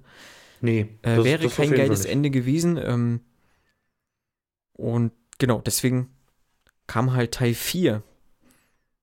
Ja, elf Jahre später, ist schon eine ganz schön lange Zeit. Und äh, ich glaube, beziehungsweise es war so, äh, nach Teil 4 hat Wes Craven auch Bock gehabt, noch Teil 5 und Teil 6 zu machen. Es hing aber daran, nach de, an dem finanziellen Erfolg jetzt von Teil 4 unabhängig jetzt davon, dass Wes Craven dann kurz danach sowieso ähm, gestorben ist, also ich glaube, Wes Craven ist 2015 gestorben, aber auch nach Teil 4 war ein bisschen Schluss. Ich kann das auch nachvollziehen. Ich habe Teil 4 deutlich besser in Erinnerung gehabt, als ich ihn jetzt äh, nochmal gesehen habe. Aber da können wir gleich nochmal zu kommen. Ja, Teil 4 spielt halt, äh, ja, wird eine Zeit genommen. Äh, auf jeden Fall Ich- ist schon Step 8 Ich glaube, es so. ist relativ äh, Identisch gleich. so, ne? Ja. Also ich meine, meine auch elf Jahre, zehn Jahre her. Ja. Es sind schon sehr viele Step-Filme. Es, es soll ein Stepathon geben in Woodsboro. Ähm, der Jahrestag dieser Woodsboro-Attentate äh, jährt sich erneut. Die Stadt ist in heller Aufruhr und Sydney ist äh, unterwegs, um ihr neues Buch zu promoten. Ja. Und es geschieht, dass wieder halt ein Ghostface-Mörder sein Unwesen treibt in dieser Stadt, Woodsboro. Ja. Und der Film hat mich halt direkt am Anfang wieder gekriegt. Mit seiner, Mhm. also mit der noch neuen Ebene. Also, wir haben ja die Eröffnungsszene mit Lucy Hale, die von Ghostface getötet wird. Wir sehen, ah, das war nur ein Film. Mhm. Darüber unterhalten sich Kristen Bell und Anna Paquin. Und auf einmal bringt die sie auch gegenseitig um. Und auch das war nur ein Film. Also Step 8 in Step, also es wird jetzt immer geisteskrank. Also in Step 8 existiert Step 7.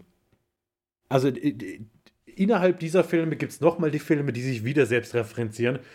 Und da qualmt dann gleich der Kopf und es macht, es hat mir aber brutal Spaß gemacht. Und das war dann so gleich, der Film sagt hier, Leute, achtet gar nicht auf Logik, sondern genießt es einfach. Und das, das habe ich dann auch gemacht und äh, dann habe ich Gail und Dewey gesehen und sie waren immer noch zusammen und das war einfach so schön und wir hatten wieder so viele tolle Verdächtige, bei denen man mitraten konnte und es, ja, also der hat mir so, so viel besser gefallen als der dritte Teil. Mhm. Es war ein bisschen vorhersehbar. Also mit Emma Roberts, die hier neu Ja. eingeführt wird. Ja. Als äh, Sydneys Nichte. Genau. Die sich am Schluss als einer der Killer rausstellt, fand ich relativ offensichtlich. Ansonsten äh, der obligatorische Freundeskreis, Hayden Panettiere hast du schon gesagt, als Kirby, Nico Tortorella als Trevor, Rory Culkin, Mhm. Rorik Mac, nee, nee, Rorik, Ah nein, der heißt ja Macaulay Culkin. Nee, ich wollte gerade sagen, der müsste doch Rory McCulkin heißen. Nein. Also Rory Culkin, äh, einer der Brüder wird es, glaube ich, sein von Jo. Macaulay Culkin Mit Sicherheit. als Charlie. Eric Knudsen als der wirklich, äh, ich habe keinem Charakter äh, in Scream in der ganzen Reihe den Tod sehr, sehr so sehr gewünscht wie ihm. Robbie, der die ganze Zeit mit seinem scheiß Livestream-Dings durch die Gegend läuft und einfach so ein unfassbar nerviger kleiner äh, Kackpisser ist. Das, also, das hat mich so gefreut, dass er gestorben ist. Da habe ich tatsächlich äh, sehr viel gejubelt. Alison Brie als Rebecca Walters, die, die Assistentin oder die, die Managerin von, von Sidney Ja, irgendwie ist. irgend- ja, ja, Tour, Tourmanagerin, glaube ich, Ja, oder sie ist für ihre sowas. Termine irgendwie wohl Ja, verantwortlich. aber vom. Verlag mit Sicherheit, weil sie will ja dann Genau. auch noch mal irgendwie drei weitere Bücher und sowas, ne? Also, hm. Und ansonsten Marley Shelton als neuen Deputy, Deputy Judy Hicks, die ab und zu Dewey's schöne Augen macht. Und Adam Brody, über den ich mir auch immer freue, als Deputy Ross Hoss. Das ist tatsächlich sein Name im Film. Er heißt Ross Hoss. Ich glaube, er hat drei Szenen, aber ich wollte ihn auf jeden Fall nennen, weil zum einen Adam Brody, zum anderen heißt er Deputy Ross Hoss. Aber seinen Partner kennt man ja auch, also sein äh, Deputy-Partner. Den hat man auch schon öfter gesehen. Ich weiß aber auch den Ja. Namen gerade nicht, aber. Das finde ich gleich heraus. Sag du doch mal, wie du den Film fandest. Ja, ich, äh, wie gesagt, ich habe den deutlich besser in Erinnerung gehabt und ich habe auch noch immer relativ viele Prä äh, Szenen präsent im Kopf gehabt. Und ich wusste auch noch, wer die beiden Mörder sind. Es ist ja zum einen halt Jill Roberts, also Emma Roberts und Rory Culkin. Und das war mir auch noch klar, dass die auch noch ein Paar sind und sowas. Das war so alles ganz nett. Und äh, ich finde es erstmal charmant zu sagen, okay, wir drehen hier, also was ja Emma Roberts und Rory Culkin machen wollten, ist ja so ein, so ein Remake des ersten Teils eigentlich eins zu eins fast zu machen, um dann eben, dass sie die beiden Überlebenden sind und die gefeierten Helden und dann im Rampenlicht sind. Ähm, was hier versucht wird, ist ja halt auch so diese Kritik gegen diese Social Media Geschichte so zu fahren und sowas. Aber so richtig will das alles nicht. Also heute punktet es nicht mehr. Ähm, vor zehn Jahren war das vielleicht ein Ticken interessanter noch, weil es auch alles neuer war, dieses ganze Social Media Ding. Ähm, auch mit YouTube und so, das war, steckte ja alles noch so in den Kinderschuhen so ein bisschen. Ja, wie gesagt, äh, so ganz, äh, ich habe mich gefreut, Hayden Panettiere wiederzusehen tatsächlich. Ich mag sie heute immer noch sehr gerne sehen. Ich glaube, sie hätte, glaube ich, auch gerne, weil sie überlebt tatsächlich, weil, also wir sehen ja nie wirklich, wie sie richtig stirbt. Also sie kriegt Mhm. natürlich ein Messer ab, äh, aber wie gesagt, in Scream-Teilen haben, ne, Officer Dewey wurde neunmal extrem krass äh, eingestochen und der lebt halt immer noch. Deswegen ein Messerstich ist da halt so, ja, komm, äh, ist wie Ist ein Mückenstich so. Ja, ist ein Kratzer, genau. Und ähm, ich habe mich auch gefreut, aber sie soll wohl, glaube ich, privat ähm, an, an so Depressionen so doll gerade leiden oder sowas. Ich glaube, das ka kam so äh, nach der Geburt des Kindes auf. Mhm, ja. Da ich äh, gibt es ja so eine, äh, so eine Art der Depression. Ich glaube, damit hat sie, glaube ich, zu kämpfen und ist ja auch mit, mit einem der Klitschkos, glaube ich, immer noch oder war. Ich weiß das gar Mittlerweile nicht. glaube ich nicht mehr. Okay. Aber sie, sie, sie taucht ja in, im neuen Scream kurz auf. Ja, auf so eine YouTube-Szene, ne? Oder sowas? Genau, also da, dadurch weiß man dann, dass sie lebt. Äh, Ja. sie, ich glaube, in dem Thumbnail sogar nur sieht man sie, aber Oder da steht so. dann Kirby drin und dann weiß man, okay, sie hat Ja. den Film überlebt. Weil Ja. ist ja auch so eine alte Horrorfilmregel, wenn man, wenn man quasi das Grab nicht sieht oder wenn man nicht sieht, wie jemand wirklich hundertprozentig tot ist, dann, dann ist er im Zweifelsfall nicht tot. Hm. Ja, und ähm, ja, ich weiß nicht. Ich fand, äh, fand die Motivation halt von Jill Roberts so ein bisschen. Oh, ja, ich kann das schon nachvollziehen, dass dann äh, Sydney immer so die beliebteste ist, aber so eiskalt, also so wirklich so doll eiskalt und äh, ich fand, hier hat sie auch schon gefühlt, war sie ein bisschen mir zu stark, weil sie halt auch viel, ein, also, also generell beide, äh, sowohl Rory Culkin als auch Emma Mhm. Roberts sind jetzt nicht die, ich sag mal, die einschüchternsten Persönlichkeiten Nee. halt auch was so Kraftvolumen dann einfach anbelangt und sowas. Ähm, das sind für mich so noch die, die Schwächsten. Also so ein, jetzt den, den Roman zum Beispiel, jetzt im Teil 3 davor, das war ja ein Typ, der war, weiß nicht, wie groß der ist, ist gefühlt 1,90 groß, hat ein breites Kreuz. Dem kaufe ich es auch ab, dass der da halt auch mal so ein Patrick Dempsey einen ordentlichen äh, Tritt verpassen kann, dass der halt mal zwei Meter durch die Luft fliegt, so, ne? Aber hier kann ich es halt schwer den Leuten abkaufen. So, ähm, ja. Ja, ich, ich, ich weiß, was du meinst, aber ich finde teilweise, also gerade zum Beispiel bei Kirby, ja, die, die, die, die ist halt komplett ohne Gegenwehr, als, als sie Ja. versucht umzubringen. Dann unser Livestream-Dude, der, der ist betrunken und, und Ja. äh, ist komplett überrascht. Ja. Wenn sie gegen, am Ende gegen Sydney kämpft im Krankenhaus, drückt sie auch in ihre Wunden und sowas rein. Also Ja. man hat zumindest so die Ansätze und das ist aber auch das, wo ich sage, weißt, wenn, wenn, wenn Ghostface da ist, dann ist es Ghostface. Und dann, ja, ich weiß, wie dann, du dann, meinst. dann Mhm. ja, dann natürlich ist es auch hier, kannst du sagen, rein logisch gesehen wahrscheinlich irgendwo unwahrscheinlich oder unrealistisch, wie da gekämpft wird. Aber das ist sowas, was ich akzeptiere, wenn ich die Filme angucke. Das ist für mich dann tatsächlich okay. Mhm. Aber ich, ich gebe dir recht, dass ich die Motivation dumm fand. Ich habe auch immer noch nicht verstanden, warum Jill ihre eigene Mutter umgebracht hat. Hm. Was, was, was die jetzt damit zu tun hatte. Und es war tatsächlich relativ offensichtlich, dass sie es ist. Ja, ich finde, das macht sie auch nicht. Ich mag ja Emma Roberts eigentlich, ist für mich die, die Roberts, die ich am ehesten mag. Ähm, ja, Julia, ich meine dich. Ähm, ich mag dich nicht. Ähm, aber ist ja auch, also hier, hier bekleckert sie sich definitiv nicht mit Ruhm, so was ihr schauspielerisches Talent Mhm. anbelangt. Also ich finde so andere Filme mit ihr fand ich deutlich besser einfach. Also ich kaufe ihr das hier leider nicht ab. So den Rory Culkin verstehe ich, äh, der sieht halt auch creepy aus einfach. Das, äh, das bringt er halt schon so von vornherein mit. Äh, das ist auch kein, ähm, soll jetzt auch nicht böse klingen oder so, aber das ist halt so. Ähm, ne, auch, du hättest auch wieder diesen Trevor halt, der verhält sich halt auch wieder so, so, so doll auffällig, auch mit diesen, du hast mir eine SMS geschickt und sowas Mhm. und ähm, aber das ist dann halt auch wieder so zu einfach. So, das, ne, also es, man kommt schon schnell darauf, wer das ist und Ja. und hier wird das so dieses, äh, ne, diese, diese, diese Stadt feiert diese Morde selber nochmal so krass, wieder nochmal auf ein ganz anderes Level einfach. Das ist schon sehr grotesk, also, Ja. wenn man sich das überlegt. Ja.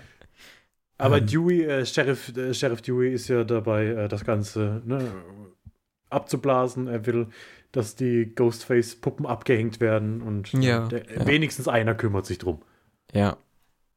Ja, Dings äh, wird eingeführt, mag ich ja ganz gerne. Äh, Deputy äh, Judy Hicks. Mhm. So, die kommt ja dann im fünften Teil, ist sie ja dann. Ist sie die Sher Sheriff? Dann Sie ist so? Sheriff im fünften Ja. Teil, ja. Äh, aber genau, sie verhält sich auch sehr auffällig einfach. Irgendwie. Gerade Sydney gegenüber ist sie nicht sehr wohlgesonnen Mhm. und ähm, ist dann halt auch oft so an äh, eigentlich an der falschen in der falschen Zeit am falschen Ort Ja. so so um um zu mutmaßen ja was äh, vielleicht hast du ja auch eine Maske hinten drin zu stecken oder sowas so manche Sachen macht Scream dann immer noch gut aber das liegt dann halt auch wahrscheinlich einfach an Wes Craven der kann der kann halt manche Sachen dann trotzdem vielleicht auch mit einem schwachen Buch dann immer noch gut inszenieren einfach. Anthony Anderson ist übrigens der andere Deputy. Also der, der Kollege Ja. von Rossos, Ja. äh, der auch ja witzigerweise in Scary Movie 3 und Scary Movie 4 mitgespielt hat. Warum auch nicht? Als Mahalik. Also, Ja, immerhin das. ja. Hm? Ja. Von mir aus können wir gerne zum, zum neuen Teil überkommen. Zum, zum heißen Dings. Scream. Zu, ja, zu Scream. Nicht Scream 5, sondern zu 2020. Scream. Äh, 2022. 2022. Von Matt Bettinelli, Olpin und Tyler Gillett. Ja, die beiden haben äh, Ready or Not gemacht. Und sind, habe ich gelesen, ähm, bevor sie Regisseure geworden sind, waren sie äh, große Scream-Fans und sind auch durch Scream ins Horrorgenre gekommen und äh, Scream hat sie dazu wie sagt man, äh, äh, Inspiriert? inspiriert, Horrorfilme zu machen, ja. Ja. Und dann Ready or Not haben wir auch schon im Podcast besprochen. Ähm, fanden wir beide, glaube ich, sehr, sehr gut. Mhm. Genau. Und ursprünglich wollten sie auch gerne Samara Weaving hier in dem Cast haben. Ah ja. Hat sich nicht angeboten. Äh, aber tatsächlich, ich, ich mutmaße mal, ich weiß, wen sie ähm, besetzen wollten in Samara Weaving. Und zwar die Freundin von Chad. Die mit den bunten Haaren. Die sieht sowieso Ja. Samara Weaving sehr ähnlich einfach. Ja, jetzt wo du sagst. So, ohne es zu wissen. Also, das äh, könnte ganz gut passen. Ja, das stimmt. Liv, glaube ich. Ja, ja, genau. Ja, jetzt wo du sagst, das, das könnte ich mir vorstellen. Und ich finde, du merkst an dem Film aber auch, dass das von Leuten gemacht ist, die halt mit Scream aufgewachsen sind und das Franchise feiern und lieben. Und das haben wir immer mehr. Ich meine, man kann das natürlich verteufeln, bis aufs geht nicht mehr, diese ganzen Nostalgiehaschereien. Wir machen einfach die alten Sachen wieder. Ähm, davon gibt es unzählige Beispiele aktuell. Oftmals klappt es einfach nicht. Ähm, ich finde, man merkt immer, wenn Leute am Werk sind, die eine Verbindung zu diesen Originalen haben, die Fans von dem Ganzen sind und die mit Respekt an die Sache rangehen und trotzdem nicht einfach nur das Gleiche probieren, sondern ihren eigenen Stempel aufdrücken. Und man sieht ja allein in der ersten Szene, dass da ganz viel Liebe drinsteckt, dass sie halt sagen, okay, sie nehmen bestimmte Einstellungen, die jetzt hier mit äh, Terror gemacht werden, die wir halt genauso mit Drew Barrymore im ersten Teil gesehen haben, wie sie mit dem Messer spielt und sowas. Mhm. Auf der anderen Seite machen wir was Neues, den Terror überlebt. Und damit hat, glaube ich, niemand gerechnet, als man diese Szene gesehen hat. Nee. Und, und so schaffen sie es halt dann wirklich, äh, Hommage zu zollen und das Original und den Spirit gut einzufangen, aber trotzdem den eigenen Stempel aufzudrücken. Und sie haben was gemacht, was bis jetzt keiner dieser Filme geschafft hat, dass ich unfassbar mit Terror mitgelitten habe. Also, das, das war so für mich der Moment, wo ich dachte, okay, man wird alt, wenn man für die Protagonistin in Horrorfilmen oder in Slasherfilmen Vatergefühle entwickelt. Ich hatte so eine Angst um dieses Mädchen. Ich habe, wenn, wenn dir irgendwas passiert wäre, ich wäre ausgerastet. Also in, in der Szene ging es dann noch, aber als sie es dann geschafft hat, habe ich mich so gefreut. Und diese Szene später im Krankenhaus, als sie da in ihrem Rollstuhl sitzt und mit ganzer Kraft versucht, da zu entkommen und sie hat aber keine Chance. Ey, da, also, puh, da hat mein Herz ein bisschen geblutet. Und da war dann, da habe ich äh, sie unter mein, meinen persönlichen Schutz gestellt. Und das habe ich von diesem Film so nicht erwartet.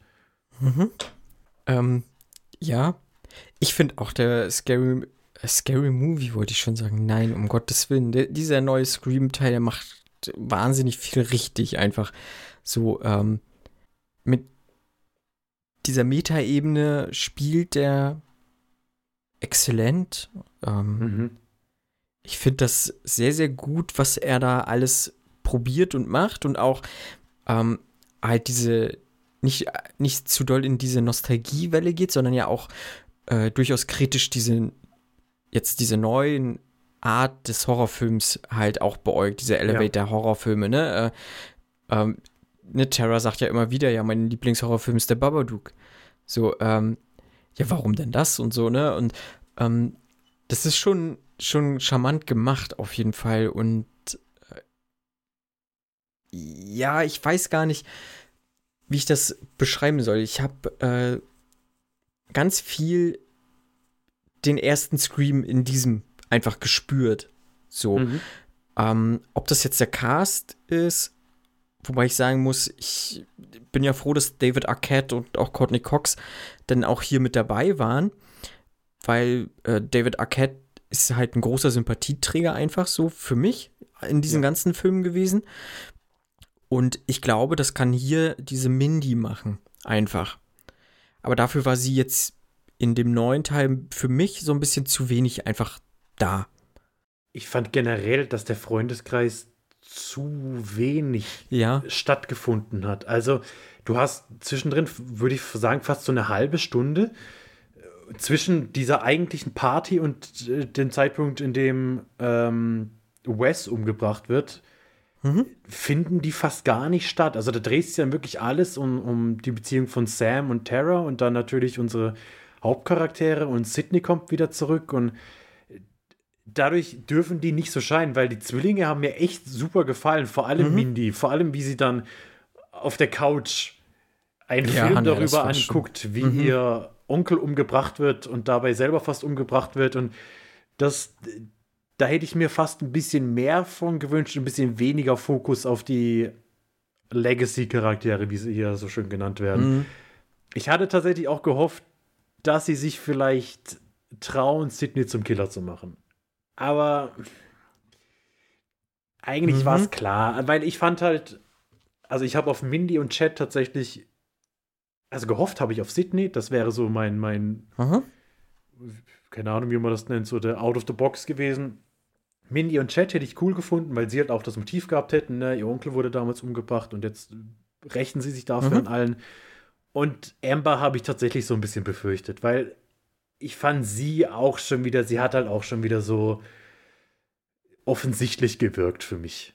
Als, ein, als einer der, der Täter. Ich hätte es cool gefunden, Ja. wenn man vielleicht was Neues gemacht hätte, der- das vielleicht dann noch einen dritten Täter gegeben hätte, dass vielleicht die Freundesgruppe alle zusammen äh, für irgendwie verantwortlich gewesen Mhm. wäre.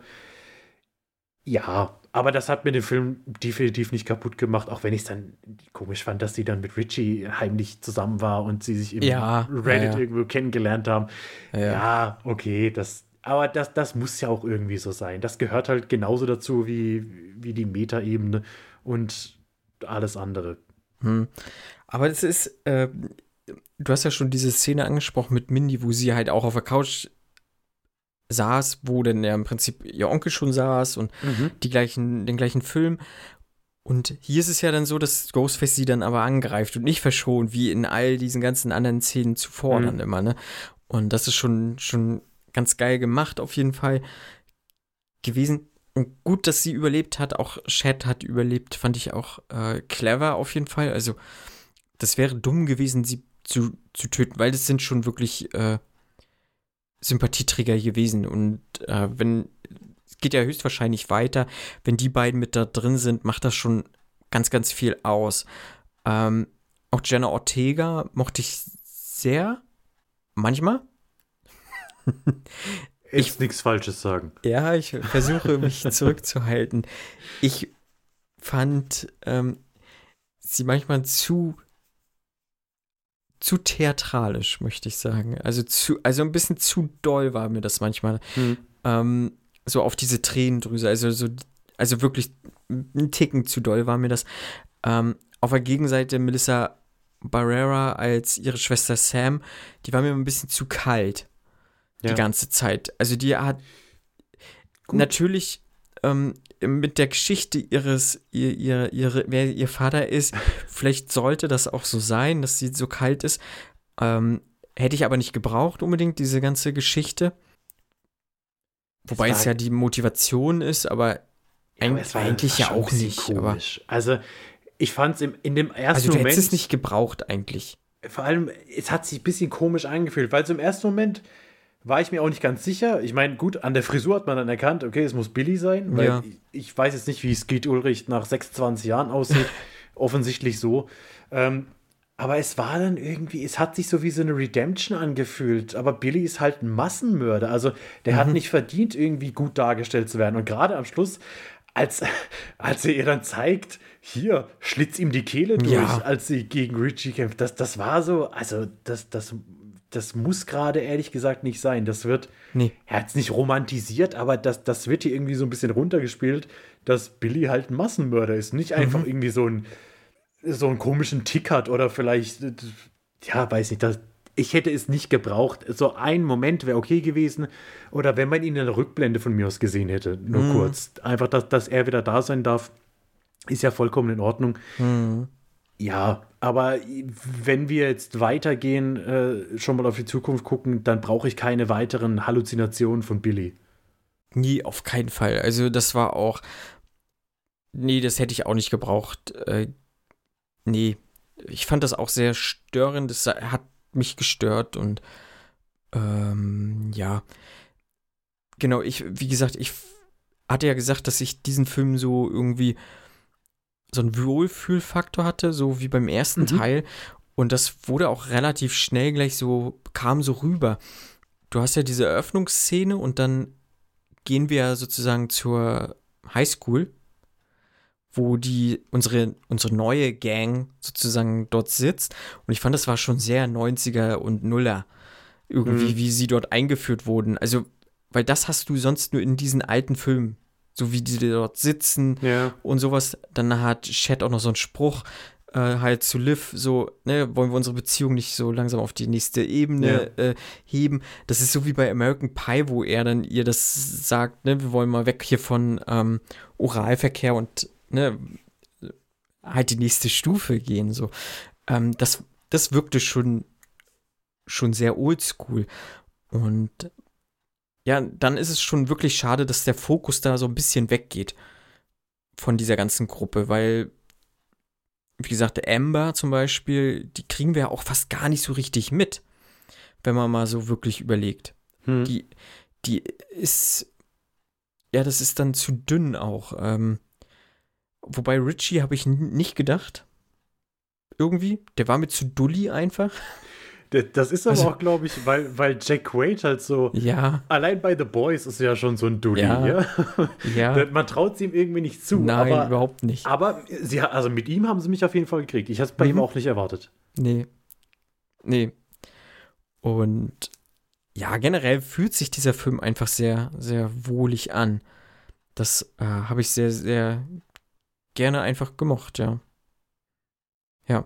Ähm, genau, was ich noch kritisieren wollte, ist, dass sie, wenn es halt so Sydney und Gail dann wieder zu dem alten Haus, wo sie ja Mhm. auch aus Teil 1, also spielt ja dann auch in dem alten Haus von Stu sozusagen,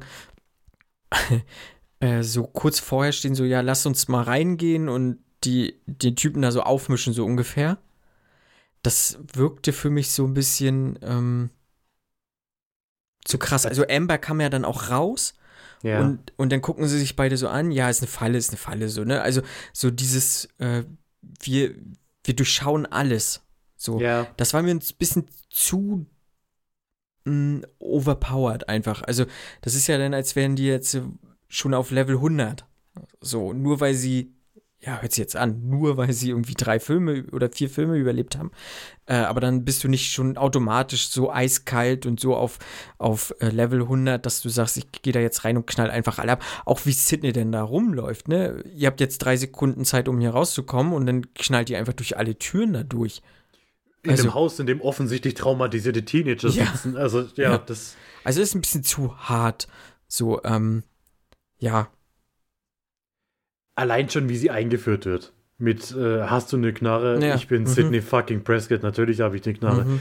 Ich hatte gehofft, dass das ein, ein Satz für den Trailer ist, den sie aus dem Film rauslassen. Das war schon alles sehr gezwungen. Und das ist halt das, wo ich sage, klar, dass man diese Legacy-Charaktere irgendwo anspricht. Ja, bei Dewey hat es ja auch sogar Sinn gemacht. Ja, da kann man sich vorstellen, der, der, der ist jetzt halt Ja. da und ist spiegelt ja auch leider irgendwo so die Realität wieder Mhm. mit äh, offensichtlichen Alkoholproblemen und sowas.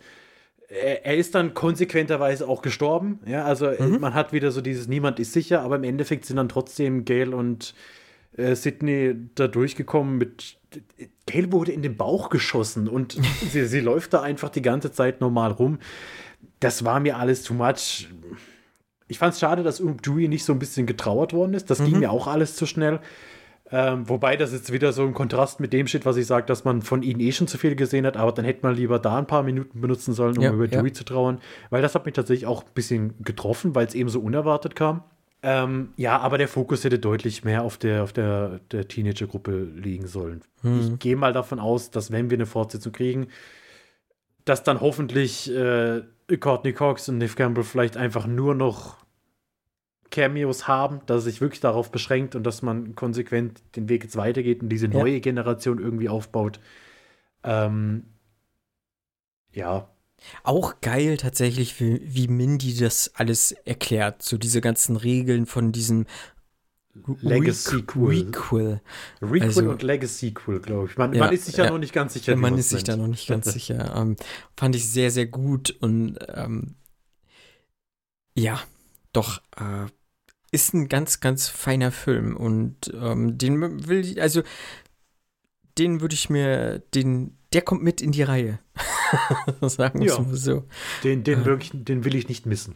Nee, den will ich auch nicht missen. Nein, nein. Mm-mm.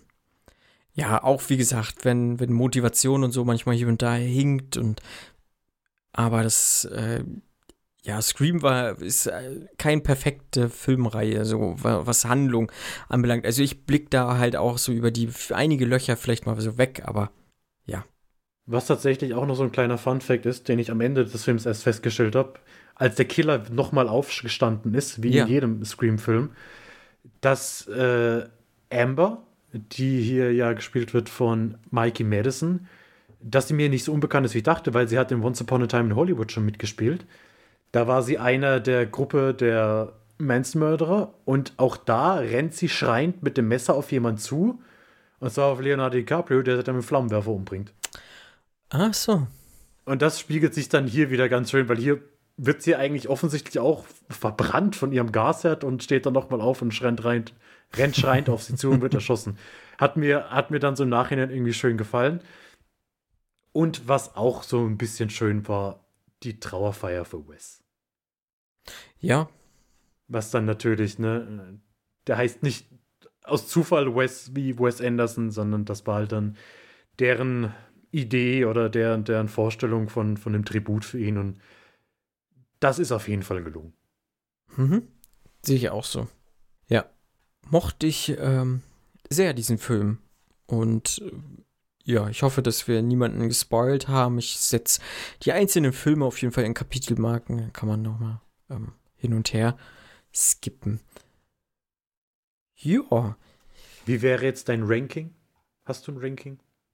Ja, wenn ich sie ranken müsste, würde, wollen, ähm, Teil 1 ist äh, immer noch die Nummer 1. Ich glaube, das Mhm. wird sie auch bleiben. Also, äh, der Film hat mir wahnsinnig viel gegeben. Ich glaube, Teil 2 und jetzt Teil 5 würden sich Teil, den Platz 2 wohlwollend teilen. Ja. Ja. Und danach, äh, glaube ich, kommt Teil 4 und dann Teil 3. Ich finde Teil 3 tatsächlich noch so mit am, leider am vergessenswertesten und heute sogar noch am, am schwierigsten, wenn ich das so Ja. betrachte. Hm. Und den würde ich vielleicht sogar noch mal auslassen, wenn ich sage, ich äh, will mir was angucken, weil der treibt die Handlung nicht überhaupt Ja. gar nicht groß voran. Teil 2 weiß ich gar nicht, ob der die Handlung so, so elementar voranbringt, aber der ist wenigstens gut anzugucken.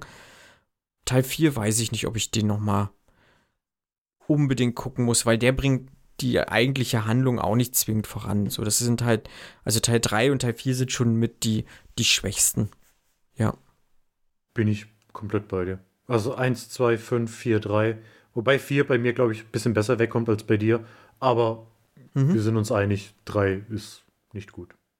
Und 1 ist sehr gut. Und 2 ist gut. Und 5 ist gut. Und dann gibt es immer noch 4 und 3. Also es gibt genug Stoff. Äh, und es gibt auch verschiedene Reihenfolgen, die man sich angucken kann. Marco hat es auch ganz vogelwild gemacht und die alle irgendwie durcheinander geguckt. Ich würde es euch empfehlen, wenn ihr sie zum ersten Mal guckt, guckt sie in der richtigen Reihenfolge. Ja, Es das ist- auf jeden Fall. Es ist nicht wie bei Star Wars, wo man sagen kann, erste Trilogie, zweite Trilogie, dritte Trilogie oder chronologisch oder was auch immer. Äh, Hier sollte man wirklich bei 1 anfangen und bei 5 aufhören. Ja, ich habe hab Teil 5 sozusagen in der Mitte geguckt, ähm, weil es irgendwie technisch bei mir nicht anders möglich war Mhm. oder Zeit, zeittechnisch nicht anders möglich war. Und äh, ich halt den im Kino gucken musste, wollte und ähm, Durfte. durfte. Ja, mein Kino hat wieder aufgehabt. Dafür gab es dort kein Popcorn dann mehr. Skandal.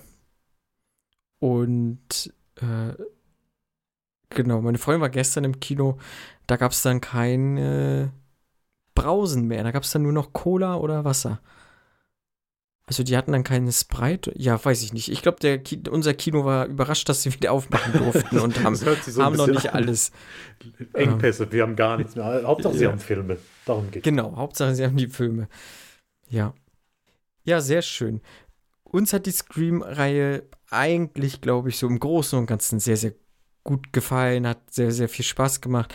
Und wenn euch auch dieser Podcast sehr, sehr viel Spaß gemacht hat, wäre es uns ein, wie Kit immer so gerne sagt, ein inneres Blumenpflücken, wenn ihr uns weiterempfehlen könntet, ähm, wenn ihr uns eine gute bis vielleicht sogar sehr gute oder hervorragende Bewertung auf den gängigen äh, Podcatchern geben könnt. So Apple ist halt wichtig, Spotify könnt ihr uns jetzt auch bewerten. Da einfach mal irgendwie auf 5 Sterne drücken wäre ganz cool. Und ähm, ja, auf Social Media findet ihr uns. Und jetzt habe ich nur noch eine einzige Aufgabe zu erledigen, lieber Fabian. Wie? Das war so nicht ausgemacht? Ja, das ist der Twist, der große. Der Reveal. Na gut, dann lass mich doch mit dem coolen One-Liner ähm, aus dem Leben treten. Äh, wir hören uns spätestens bei Teil 6. Ich bin bereit.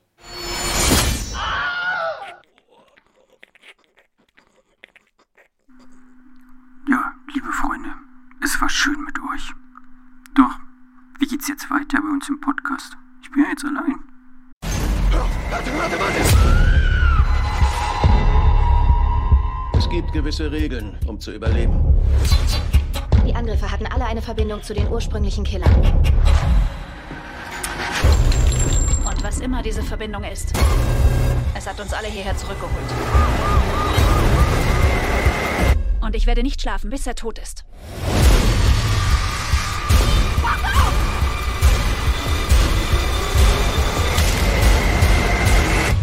Hallo, Sydney. Es ist mir eine Ehre.